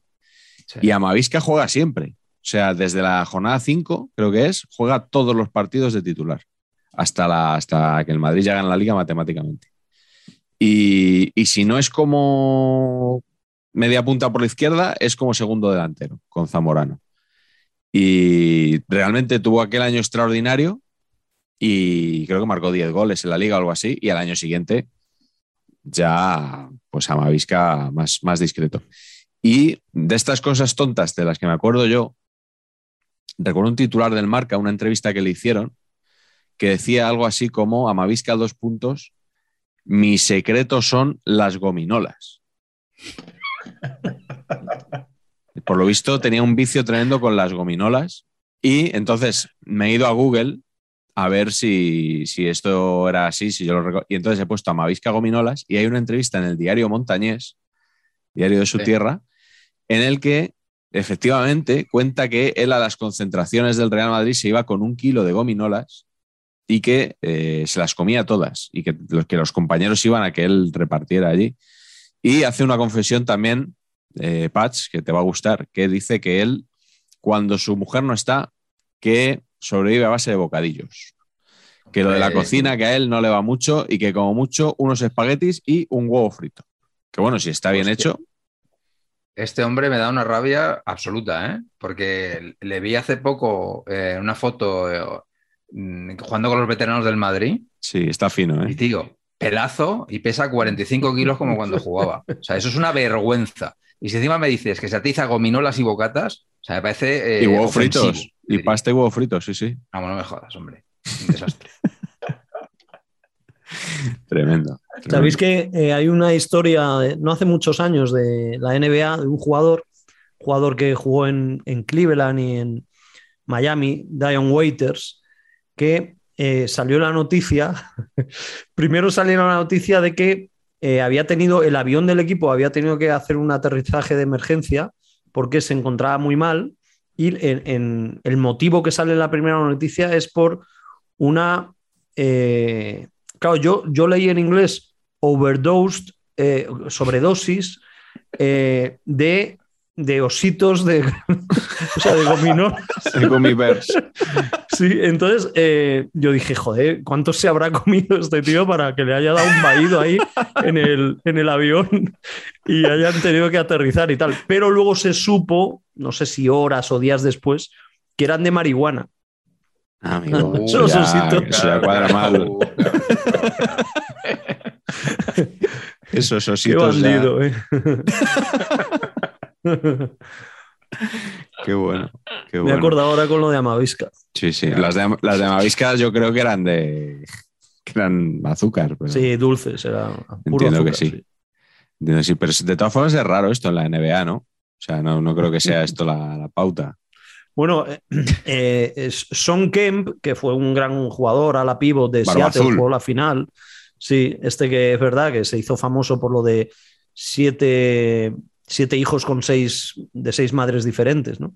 Eh, pero este mm, tuvo, o sea, fue un jugador tremendo y tal, y luego como que se echó a perder, ya en- fue a Cleveland, ahí empezó a engordar y tal. Y salió de la NBA y el tío debía estar tieso, había ganado mucho dinero, pero se lo habría gastado todo. Y le hicieron un contrato en, yo creo que era en Orlando. Y entonces ahí jugaba poco, estaba muy pasado de peso. Y eh, un día le des- también salió la noticia que en el avión, en el avión él decía que no hablaba con ningún compañero en el avión del equipo. Entonces que tenía por costumbre eh, ponerse la manta por encima. Entonces se suponía que, iba durmiendo. Y entonces hubo un. El, el único compañero con el que se llevaba bien, hubo un vuelo y tal, que a medio vuelo dijo: Venga, son, tal. Y le levantó la manta y tenía un saco, casi un saco, o sea, un una bolsa gigante de, de chuches. O sea, el tío se ponía fino a chuches en el avión y se tapaba con la manta para que no lo vieran. Buenísimo. Qué bueno. Nada, historias de estas ahí hay para aburrir. Bueno, vamos a hablar un poquito también de entrenadores. Eh, Anthony, empieza tú. ¿Cuál fue el mejor entrenador del mundo durante solo unos días? Bueno, es un entrenador que a mí siempre me ha gustado mucho. De cuando empecé de reportero eh, y me tocó en el, en el Valencia. Así que Gus Hiddink, Corea del Sur, eh, Mundial 2002. Qué elegancia, ¿eh? Muy bien. Bueno, ahí, claro, se, se fueron quitando todo lo que podían eh, de encima, de la manera que correspondía en cada caso. y, y nada, y bueno, es una hazaña, ¿no? Y luego lo ha hecho muy bien también, con Rusia también, por ejemplo. Es verdad. Eh, pero, pero bueno, yo creo que con Corea del Sur ese mundial estuvo fantástico. Mm. Un personaje adelantaba su tiempo, ¿no? Sí, sí, sí. En el sentido de que ahora vemos, todavía nos sorprendería, pero vemos ya con normalidad actitudes con los violentos que, que entonces él se atrevió a hacer, ¿no? Mm. Símbolos Sí, lo tenía nazis muy claro. Sí, sí, sí, sí. Lo tenía muy claro y me parece un tipo, un tipo estupendo, la verdad. Pues venga, di- dinos el tuyo, Carleto. Pues yo, como aquí, como sabéis, como todo el mundo sabe, no, los- el criterio futbolístico al final es el, el- el que menos, el que menos afecta a nuestra toma de decisiones, a nuestras elecciones. Me voy a ir a un, a un criterio un poco, un poco diferente. Me voy a ir a... Os diré que es, que es el, el mejor entrenador de la historia un día con un, cri- un día nada más. O sea, solo ese día ya le, ya le valía la pena para, para ser el mejor, ser, ser nombrado el mejor jugador, el mejor entrenador de la historia. Y es al- el día 11 de abril, que además lo elijo porque es mi cumpleaños, de 1983. El entrenador es Buyadín Boskov, que en ese momento, aparte de aparecer en tu libro, Miguel, tu libro de frases de fútbol, obviamente, Sí. porque es uno de los, de los grandes, de los que nos ha dejado grandes epitafios, yo creo, del fútbol. Desde el fútbol es fútbol hasta, ¿no? Es mejor perder por 9-1 un partido que, que 9 partidos por uno. Eh, pero ese día, Buyadín Boskov, que entrenaba al Sporting y venía de ganar 0-1 en Zaragoza, lo cual ya le ponía, le subía, le iba subiendo el escalafón, ganaba 0-1 en, en Zaragoza y el partido siguiente de ese 11 de, de- de- de abril le ganó 5-0 al español, el Sporting. Con lo cual, pues bueno, estaba bien situado. Pero ese 11 de abril, el Real Sporting ganó un Oscar de la Academia de Hollywood. Así que con la película Volver a empezar.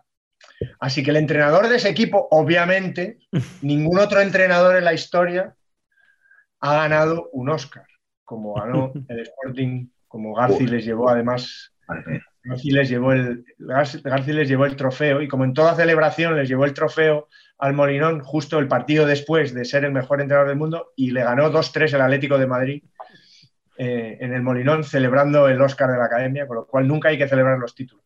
Pero vamos, que me quedo con Buyadín Boskov, mejor entrenador de la historia, por supuesto, del cine, en, en ese 11 de abril de 1983. Bueno, pero García tan contento de la victoria del Ah, en el partido de. Garci, claro. Sporting Atlético Madrid, el partido de Garci. Por supuesto. Sí, sí. En, en el, después de, de llegar del Dorothy Chandler Pavilion, que era ¿no? donde Pero se... eso, eh, eso, la verdad que es una anécdota muy buena porque en la película, como sabéis, aparece ese partido.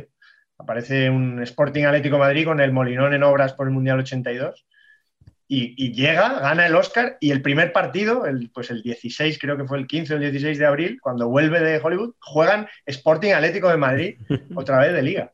Es increíble.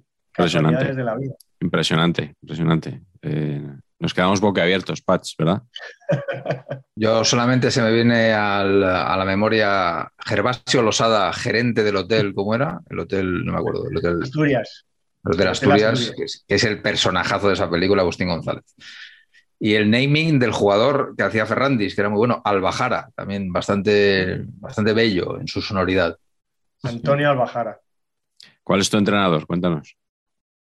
Mi entrenador, como no podría ser de otra manera, mi top uno seguramente de entrenador favorito de la historia, Don Benito Floro, Albacete 91-92, el queso mecánico, amigos. Tremendo, tremendo.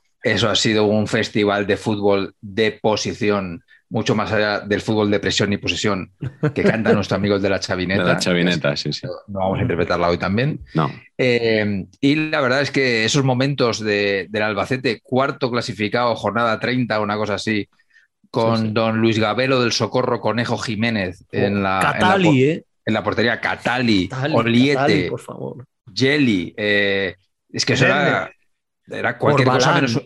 Era, eh, Antonio. era, era lo que es el Dream Team inverso. ¿no? Y entonces, tacata, eh, Floro lo tenía eh, eh, en lo que viene siendo la UEFA, o sea, es loquísimo. Acabó séptimo ese año y, y, bueno, desde entonces hiperfan. Luego en el Madrid un poquito más regulero, episodio de Lleida muy divertido, ¿no? Nos follamos con el pito y tal, pero Floro en ese momento, 91-92, mejor entrenador del mundo. Sí, sí. Cuando Albacete, región de Murcia, eh, volviendo al principio, y Vale. eh, Lleida, eh, si- hoy que está Anthony aquí, yo recuerdo cuando Relaño habla de los inicios de Canal Plus, que siempre habla de los reporteros con los que contaba y decía Nicolás Abad y Antonino Daimiel. O sea, y aún hoy os sigue llamando por vuestros Sí, nombres sí, completos, que yo creo que nadie más os llama.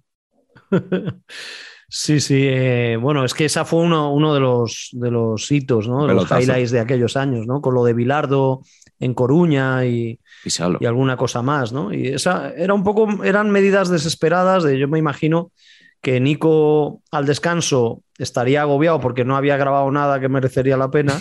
Y entonces llegaron al punto donde no les dejaban avanzar ya, que era la puerta del vestuario en Lleida, ¿no? Seguramente en el Bernabéu es el césped, pero en Lleida era la puerta del vestuario, donde, hasta donde te dejaban llegar.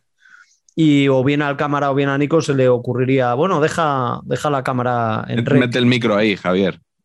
Claro, eh, yo creo que eso se grabó con, con micro de cámara y la cámara pegada a la puerta y la cámara en rec. Y bueno, fue un día que gritó mucho Floro. Sí. Gritó mucho, le diste un poquito de ganancia al, al volumen y, Sí, sí, sí. Y para adelante. Y le echaron al día siguiente, sí, sí, después de, de perder con el Lleida. Mi entrenador se hizo estrella después de una destitución también.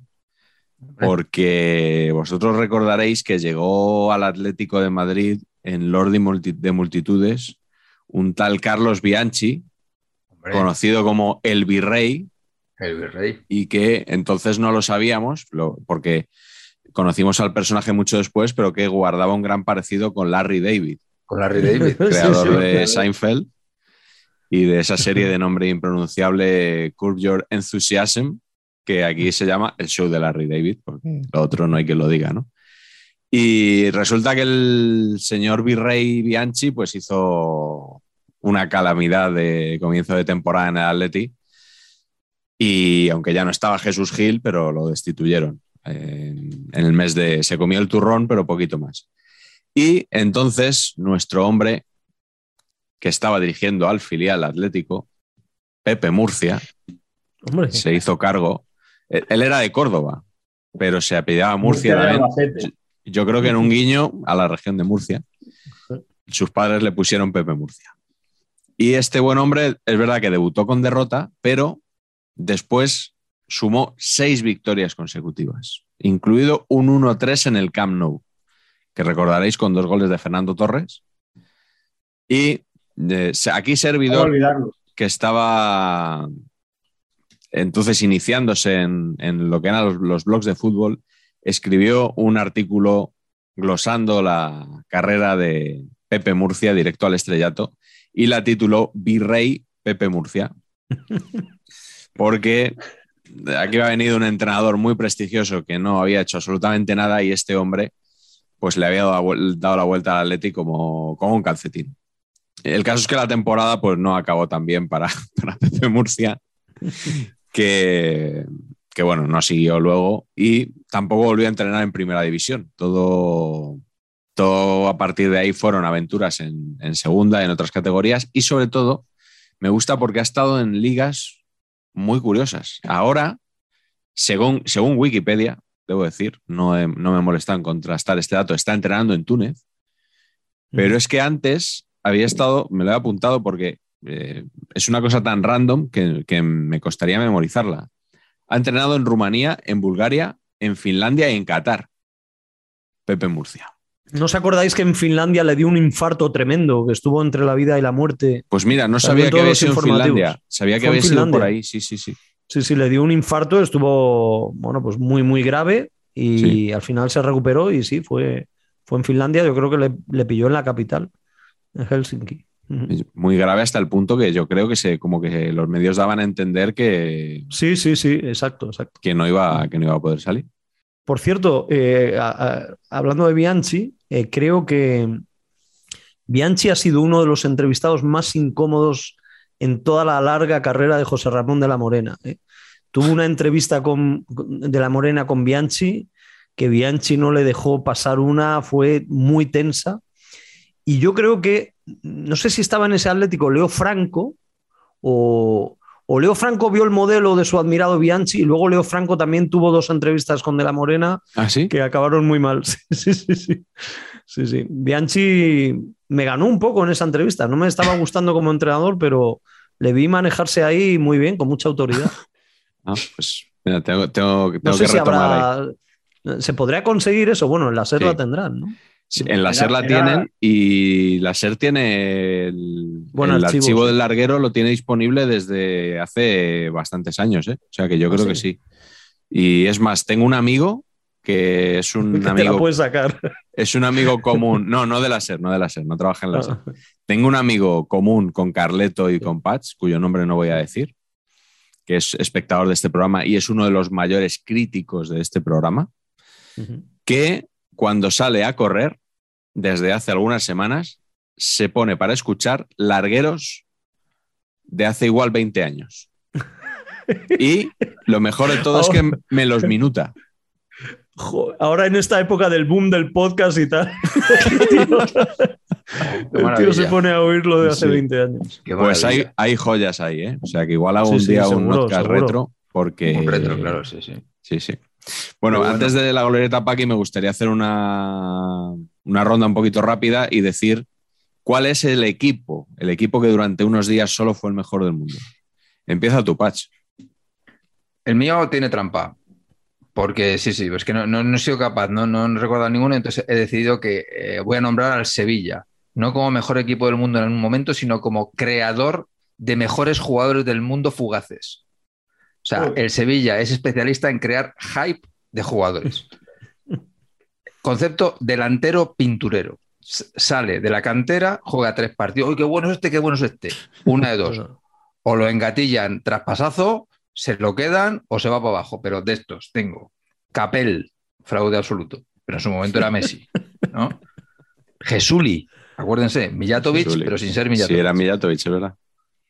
Carlitos, acuérdense, Sí. también perfil culo bajo. Sí, sí. Antoñito, que me gustaba mucho a mí Toñito personalmente. también, sí. Comentarista de Radio Marca. Más premium, Reyes. ¿no? Reyes tuvo una cosa fulgurante atómica, se fue allí con, a- al Arsenal. ¿Puede ser que Radio Marca eh, busque estos perfiles de jugadores para, para fichar comentaristas? Es muy posible, que ojo, ¿eh? Igual la cantera estaba aquí, claro. Bueno, está, está Milinko Pantic también, ¿eh? Ah, bueno, bueno, eso es otra Claro. cosa. Y mi último ejemplo es Brian Hill. Yo me acuerdo mucho de Conte y Carvajal. Conte Y Carvajal, Carvajal, sí. madre mía. Sí, sí. Nacho Conte. O sea, Ahí los tienen ustedes. Luis García, TVN. Y un poquito más retrasado, Pinedita, acuérdense, con Pinedita. Maradona, la que se lió. ¿eh? Sí, sí, sí. Claro, es que Pinedita venía bendecido por quien venía bendecido, claro. Claro, claro. Sí, sí. Pues oye, ahora que has dicho lo del Arsenal, sigo yo, porque mi equipo es el Arsenal. Es verdad. Muy bien. Y además eh, estaba Reyes ya, por aquel entonces, Claro. porque es el Arsenal de la temporada 2003-2004. Sí, sí. Es verdad que durante aquellos años, durante varios años, el Arsenal fue el mejor equipo de Inglaterra y que muchos panenquitas se hicieron del Arsenal por aquel entonces y que tenía un equipo extraordinario ahí, juntaba en, o sea, jugaban arriba Henry y Bergkamp, pero es que tenían de suplente a Canu, conocido en este programa por el titular Nuanco en Luanco, tenían a Viltor, tenían al propio Reyes, eh, bueno, la verdad que era, era un equipazo. Pero siempre sonaba para ganar la Champions, este año sí, este año sí, y siempre se la pegaba en la Champions. Y la temporada 2003-2004, que ganan la Premier sin perder ni un solo partido, parecía que iba a ser el año en la Champions y les elimina el Chelsea. Y luego, en cambio, llegan a la final dos años después, cuando yo creo que eran mucho peor equipo, y hacen un poco como el Madrid, ¿no? Una- un año en la Premier discreto, que casi ni se meten en Champions, pero llegan a la final y la pierden con el Barça. Pero bueno, de- me quedo ahí con, con, ese, con ese equipo de Arsène Wenger que yo creo que, que se olvidó luego que ganó muchas cosas antes de ser considerado poco menos que un perdedor. Qué bueno. ¿Cuál es el tuyo, Carleto? El Anderlecht será, ¿no? Pues no, pensaréis seguro que, que iba a decir el- ese Real Club Deportivo Español que del 12 de septiembre del 87 al 13 de diciembre del 87. El 13 de en esos septiembre. 20 partidos- en esos 20 partidos solo pierde 3 en liga, empieza ganando al Barça 2-0 Impresionante. y trufado por una, un- una gran primera vuelta en la liga, elimina consecutivamente y sin perder ni un solo partido a Borussia Mönchengladbach, Milan de los tres holandeses y Arrigo Sacchi e Inter de Milán. Pero no, no voy a decir ese. No, na- nada más que le has también- dedicado 10 minutos, No, pero no, no vas a 27 decir. minutos que no teníamos. Dale. Me voy a plegar al invitado de hoy y voy a escoger como mejor equipo, indiscutible mejor equipo del mundo, al Real Valladolid, campeón de la Copa de la Liga. Más que nada porque mientras se jugaba esa Copa de la Liga, no había ningún partido más. Porque es que Y había que verlo, claro. yo creo que cuartos de final, semifinal y final se jugó a finales de junio, cuando ya habían acabado la Liga inglesa, la francesa, la italiana. Con lo cual, indiscutiblemente, ese equipo que ganó la Copa de la, que ganó la Copa de la Liga al Atlético de Madrid, ¿no? Ahí estarías Sí. corazón dividido, Anthony. Sí, sí, sí. Eh, desde, yo os digo, fue una competición que empezó en mayo y acabó el 30 de junio que se jugó ya unas horas después y no pertenecerían al equipo mu- muchos de los, muchos de los jugadores. Pero me parece un equipo que hay que, que, hay que recordar, que el entrenador, años buenos, fíjate, no lo conocía, pensaba que era García Tray, pero era un tal Redondo. Fernando que- que Redondo, Yo sí. lo recordaba, no sé si tú te acuerdas. Sí, Sí, sí, sí. Fernando Redondo Barcenilla, sí. Palentino, Ujú. Que, que no conocía. Eh, entrenó en como en dos o tres etapas diferentes. Él vivía allí en Valladolid y era, yo me acuerdo de haberlo visto jugar al fútbol sala. Era un buenísimo jugador de fútbol sala, siendo ya veterano, con 40 años o así. Pero bueno, tuvo buenos equipos el Valladolid en los 80, eh, jugó UEFA, eh, fue el que eh, sabemos que a aquel jugador del Rijeka eh, que lo expulsaron por Desnicha. roja por Desnicha. Sí, sabíamos que era sordomudo porque había jugado antes contra el Valladolid. eh, y, y entonces había en alguna previa o en alguna crónica en Valladolid se había dicho que era sordomudo. Por eso, cuando lo expulsan por llamarle algo al árbitro eh, en el Bernabéu, pues yo, yo ya estaba sobre la pista. Yo- Sí, sí, sí. Sí, antes, antes de, que, de, de que se abalancen sobre el teclado muchos madridistas que estén oyendo esto, hay que decir que eh, testigos de aquel partido dicen que no se le expulsó por protestar contra el árbitro, Ajá. sino porque le alejó el balón de una patada o algo así.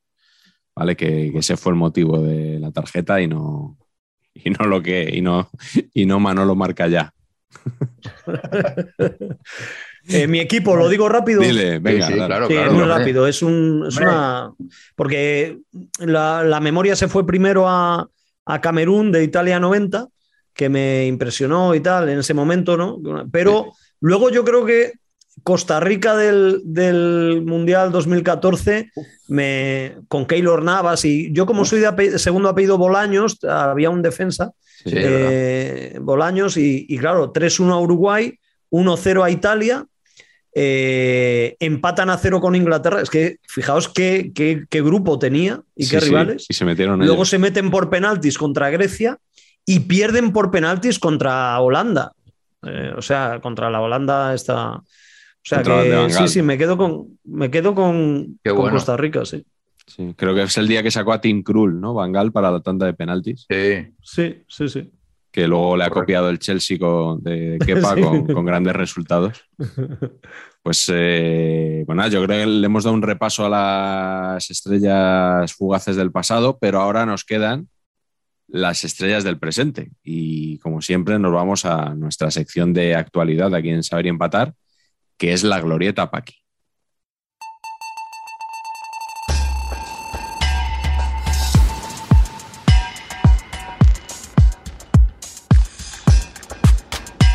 Pues nada, ya estamos aquí en la Glorieta Paqui y hoy efectivamente vamos a preguntar estrella fugaz o estrella consistente. Es el sugerente título que propone Patch para la Glorieta de hoy. Eh, tenemos aquí unos cuantos nombres y empezamos con un jugador, la verdad que yo no recordaba. O sea, llevo como un mes que no oigo hablar de Abde. ¿Estrella fugaz o estrella consistente? ¿Vosotros os acordabais de Abde antes de que leyera su nombre?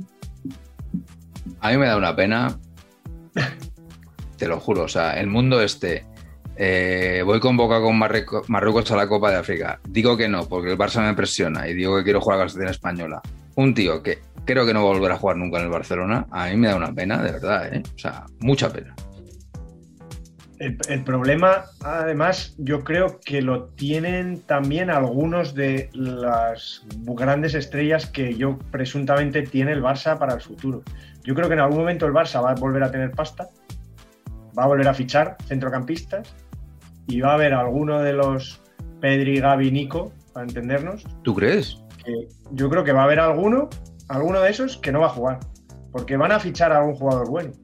Y, lo, y si fichan a un jugador bueno extranjero, lo normal es que lo pongan. No sé dónde he leído. Y, Perdona, Carleto. no, Dale, dale. Eso. Y que a Abde le ha pasado eso y bueno, más allá del, más allá del, del- del- del ridículo de decir que es canterano cuando lo acaban de fichar del Hércules, que eso también es muy, muy blaugrana, pero más allá de eso, me- tengo miedo porque me, sí que es verdad que Nico, Gaby y, y- y Pedri me parecen maravillosos. ¿no? Pues no sé dónde he leído, tío, que alguien, a- alguien ha escrito, pero joder, mucha, muy mala memoria. Que Gaby eh, es como Víctor Muñoz, pero peor. Ojo al concepto, ¿eh? ¿Cómo? ¿Como futbolista? Sí, sí, ojo al concepto que, que es un poquito agresivo. Qué frase. ¿eh? Qué frase que le, le eh. pega a todos, ¿eh? En menos palabras no se puede ser más ofensivo. Pero, pero eso no tiene ninguna base, ¿no? O sea, Javi es bastante mejor. Que- No, yo creo que es el típico. Debe ser un comentario del típico anti-barcelonista que dice: menudo hype hay aquí loquísimo con Gaby, que no es para tanto, y lo, y, lo, y lo tira por tierra así. A mí me parece un jugadorazo, Gaby, ¿eh? Por Eh, eso. hiperfan. Hiperfan. Vamos. No, no sé quién ha escrito eso, pero no. Como invitado a saber empatar, no va a venir. El que lo haya Gaby escrito. no está en Glorieta Paki, ¿no? No, No. Gaby no, pero lo podemos No, pero decir. se le, pero se Se le mete la. Venga, Gaby. Está. Estaba cantado. estaba cantado. Hasta Marañón, hasta Marañón le ha dado para arriba, que estaba diciendo que igual no tenían todo sitio. Bueno, siguiente nombre de la lista, nos vamos al Atlético de Madrid. Bigoleador en fechas recientes, Renan Lodi.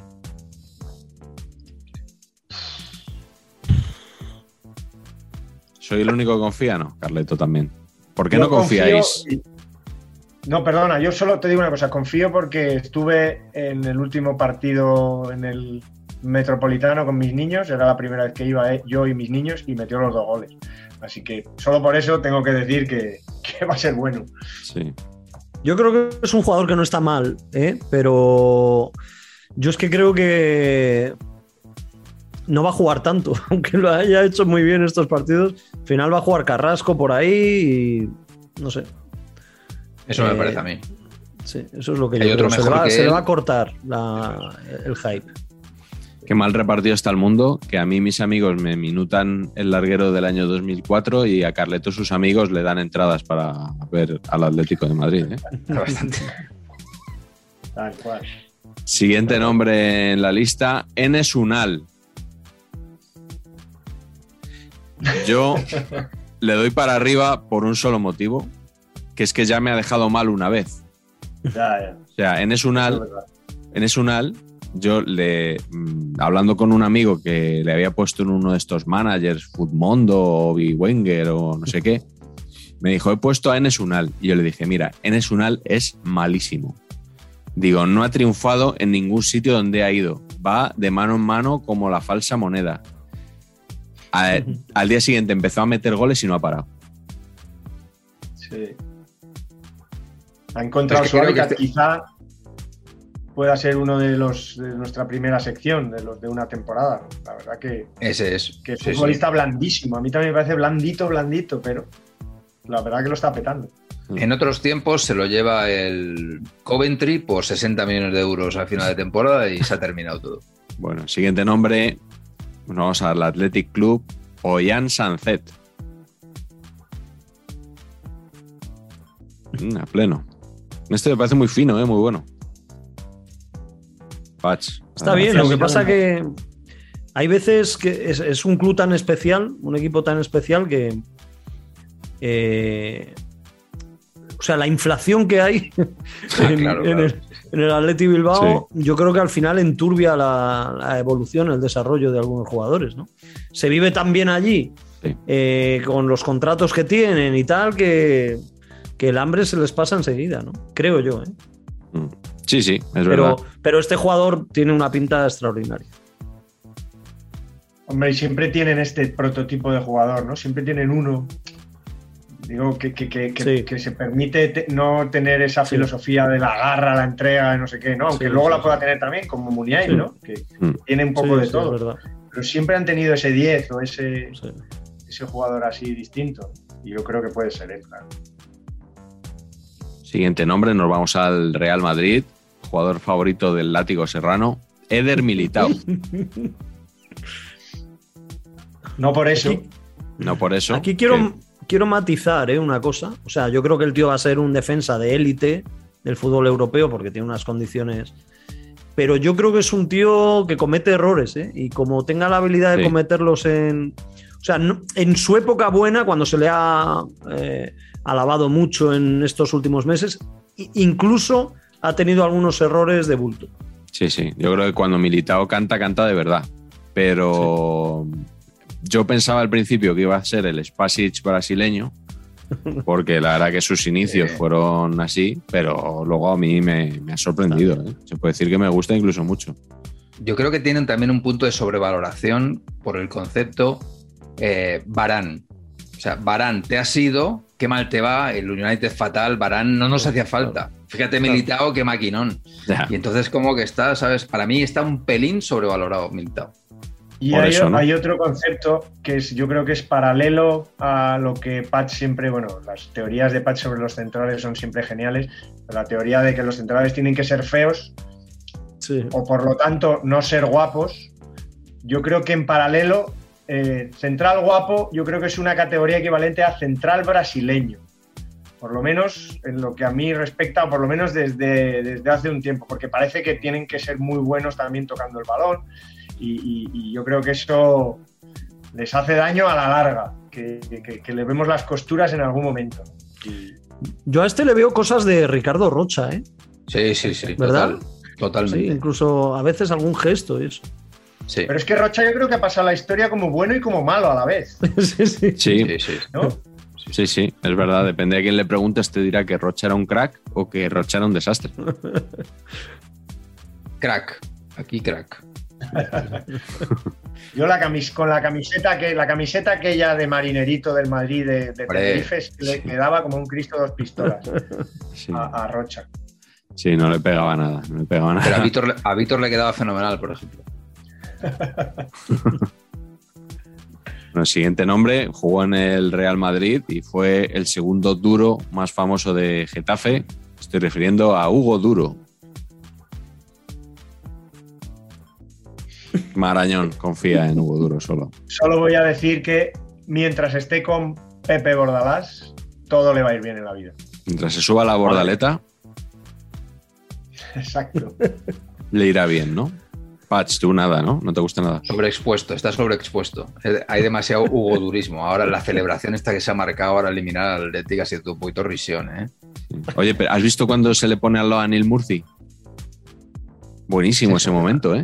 Sensacional. Un poquito de Office todo ahí, ¿eh? Sanil Murphy, el, el Michael Scott de, del Valencia Club de Fútbol. Ya, aquí sí ganamos viewers en Valencia diciendo eso. Ahora sí. sí no, sí, hoy llevamos un buen día con, con los amigos del Levante. Ahora sí. Bueno, cruzamos un poco el Mediterráneo, nos vamos a Mallorca. Siguiente nombre es Muriki. Yo he visto jugar a Muniki aproximadamente 30 segundos, pero he buscado en, prensa un poco cómo lo está haciendo este hombre y he leído que es la sensación en, el Mallorca. Así que pulgar para arriba. Anthony, ¿no te mola el mundo delantero centro tronco? ¿No lo trabajas o qué? Eh, no, eh, creo que queda alguno en la lista eh, de ese tipo. Y Sí. me gusta más, y me gusta más. Eh, no, pero a ver, es verdad que lo está haciendo muy bien el tío. Pero jo, es que igual que los defensas tienen que ser feos, yo creo que un delantero así. yo creo que necesitaría algo más. ¿No? Eh, o sea, que a, que a los defensas rivales eh, hay que hacerles la 13-14 y tal, pero no hace falta asustarlos.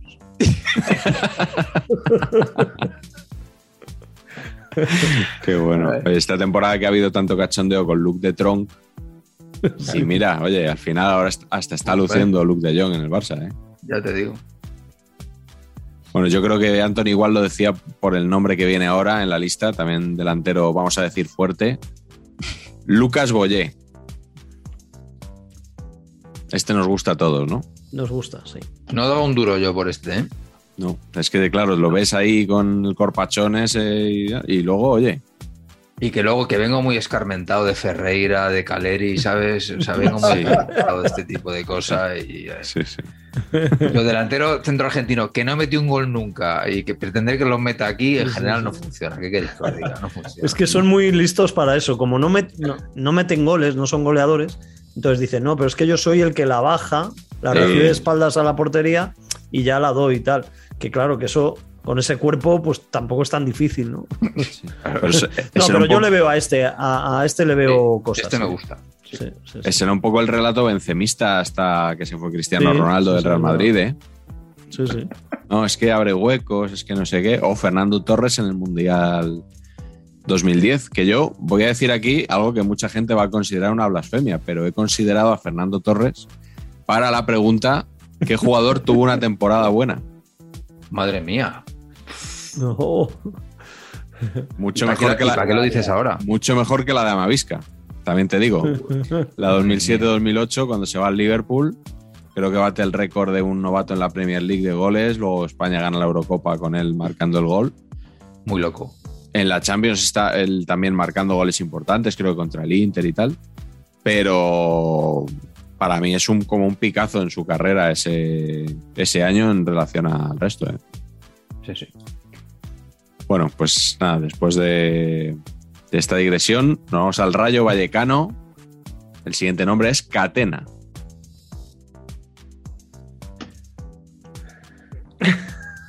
Pach, estuvo muy confiante, ¿no? En Catena.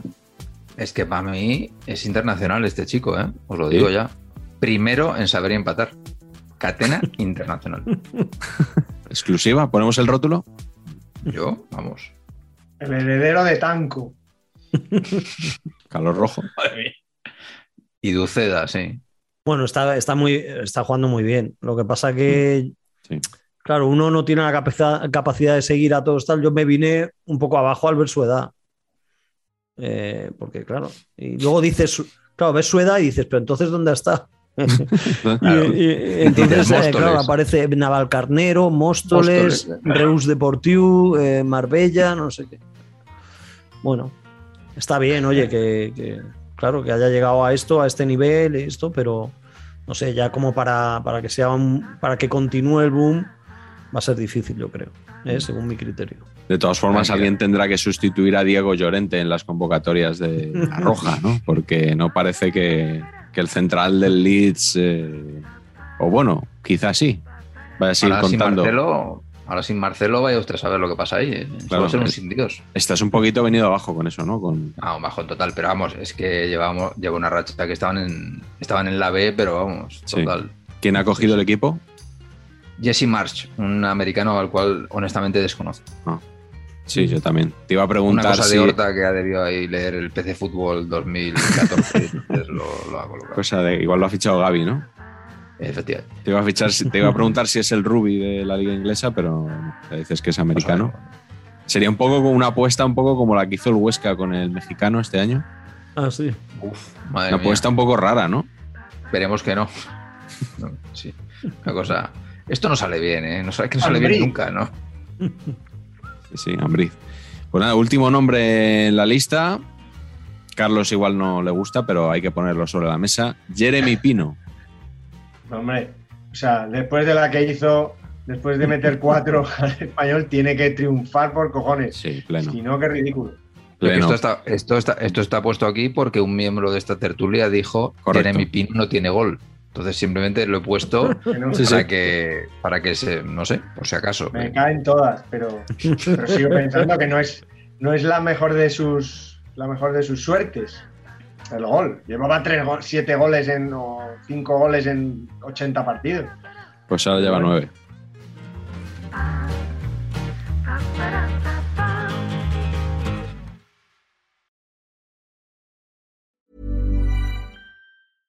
Hello, this is Danny Pellegrino, host of the Everything Iconic podcast, and I'm here to tell you all about Splash Refresher because hydration is mandatory, but boring is not. Now, I love my water, but if I don't spice it up, I'm not going to finish what I took out of the fridge. That's why I love my Splash Refresher, which is flavorful, delicious, bright, hydrating, and zero calories. The wild berry flavor is my fave. No, wait, is the pineapple mango flavor my fave? You know what? All five craveable Splash Refresher flavors are my fave because they're so delicious. So get hydrated and enjoy it with Splash Refresher.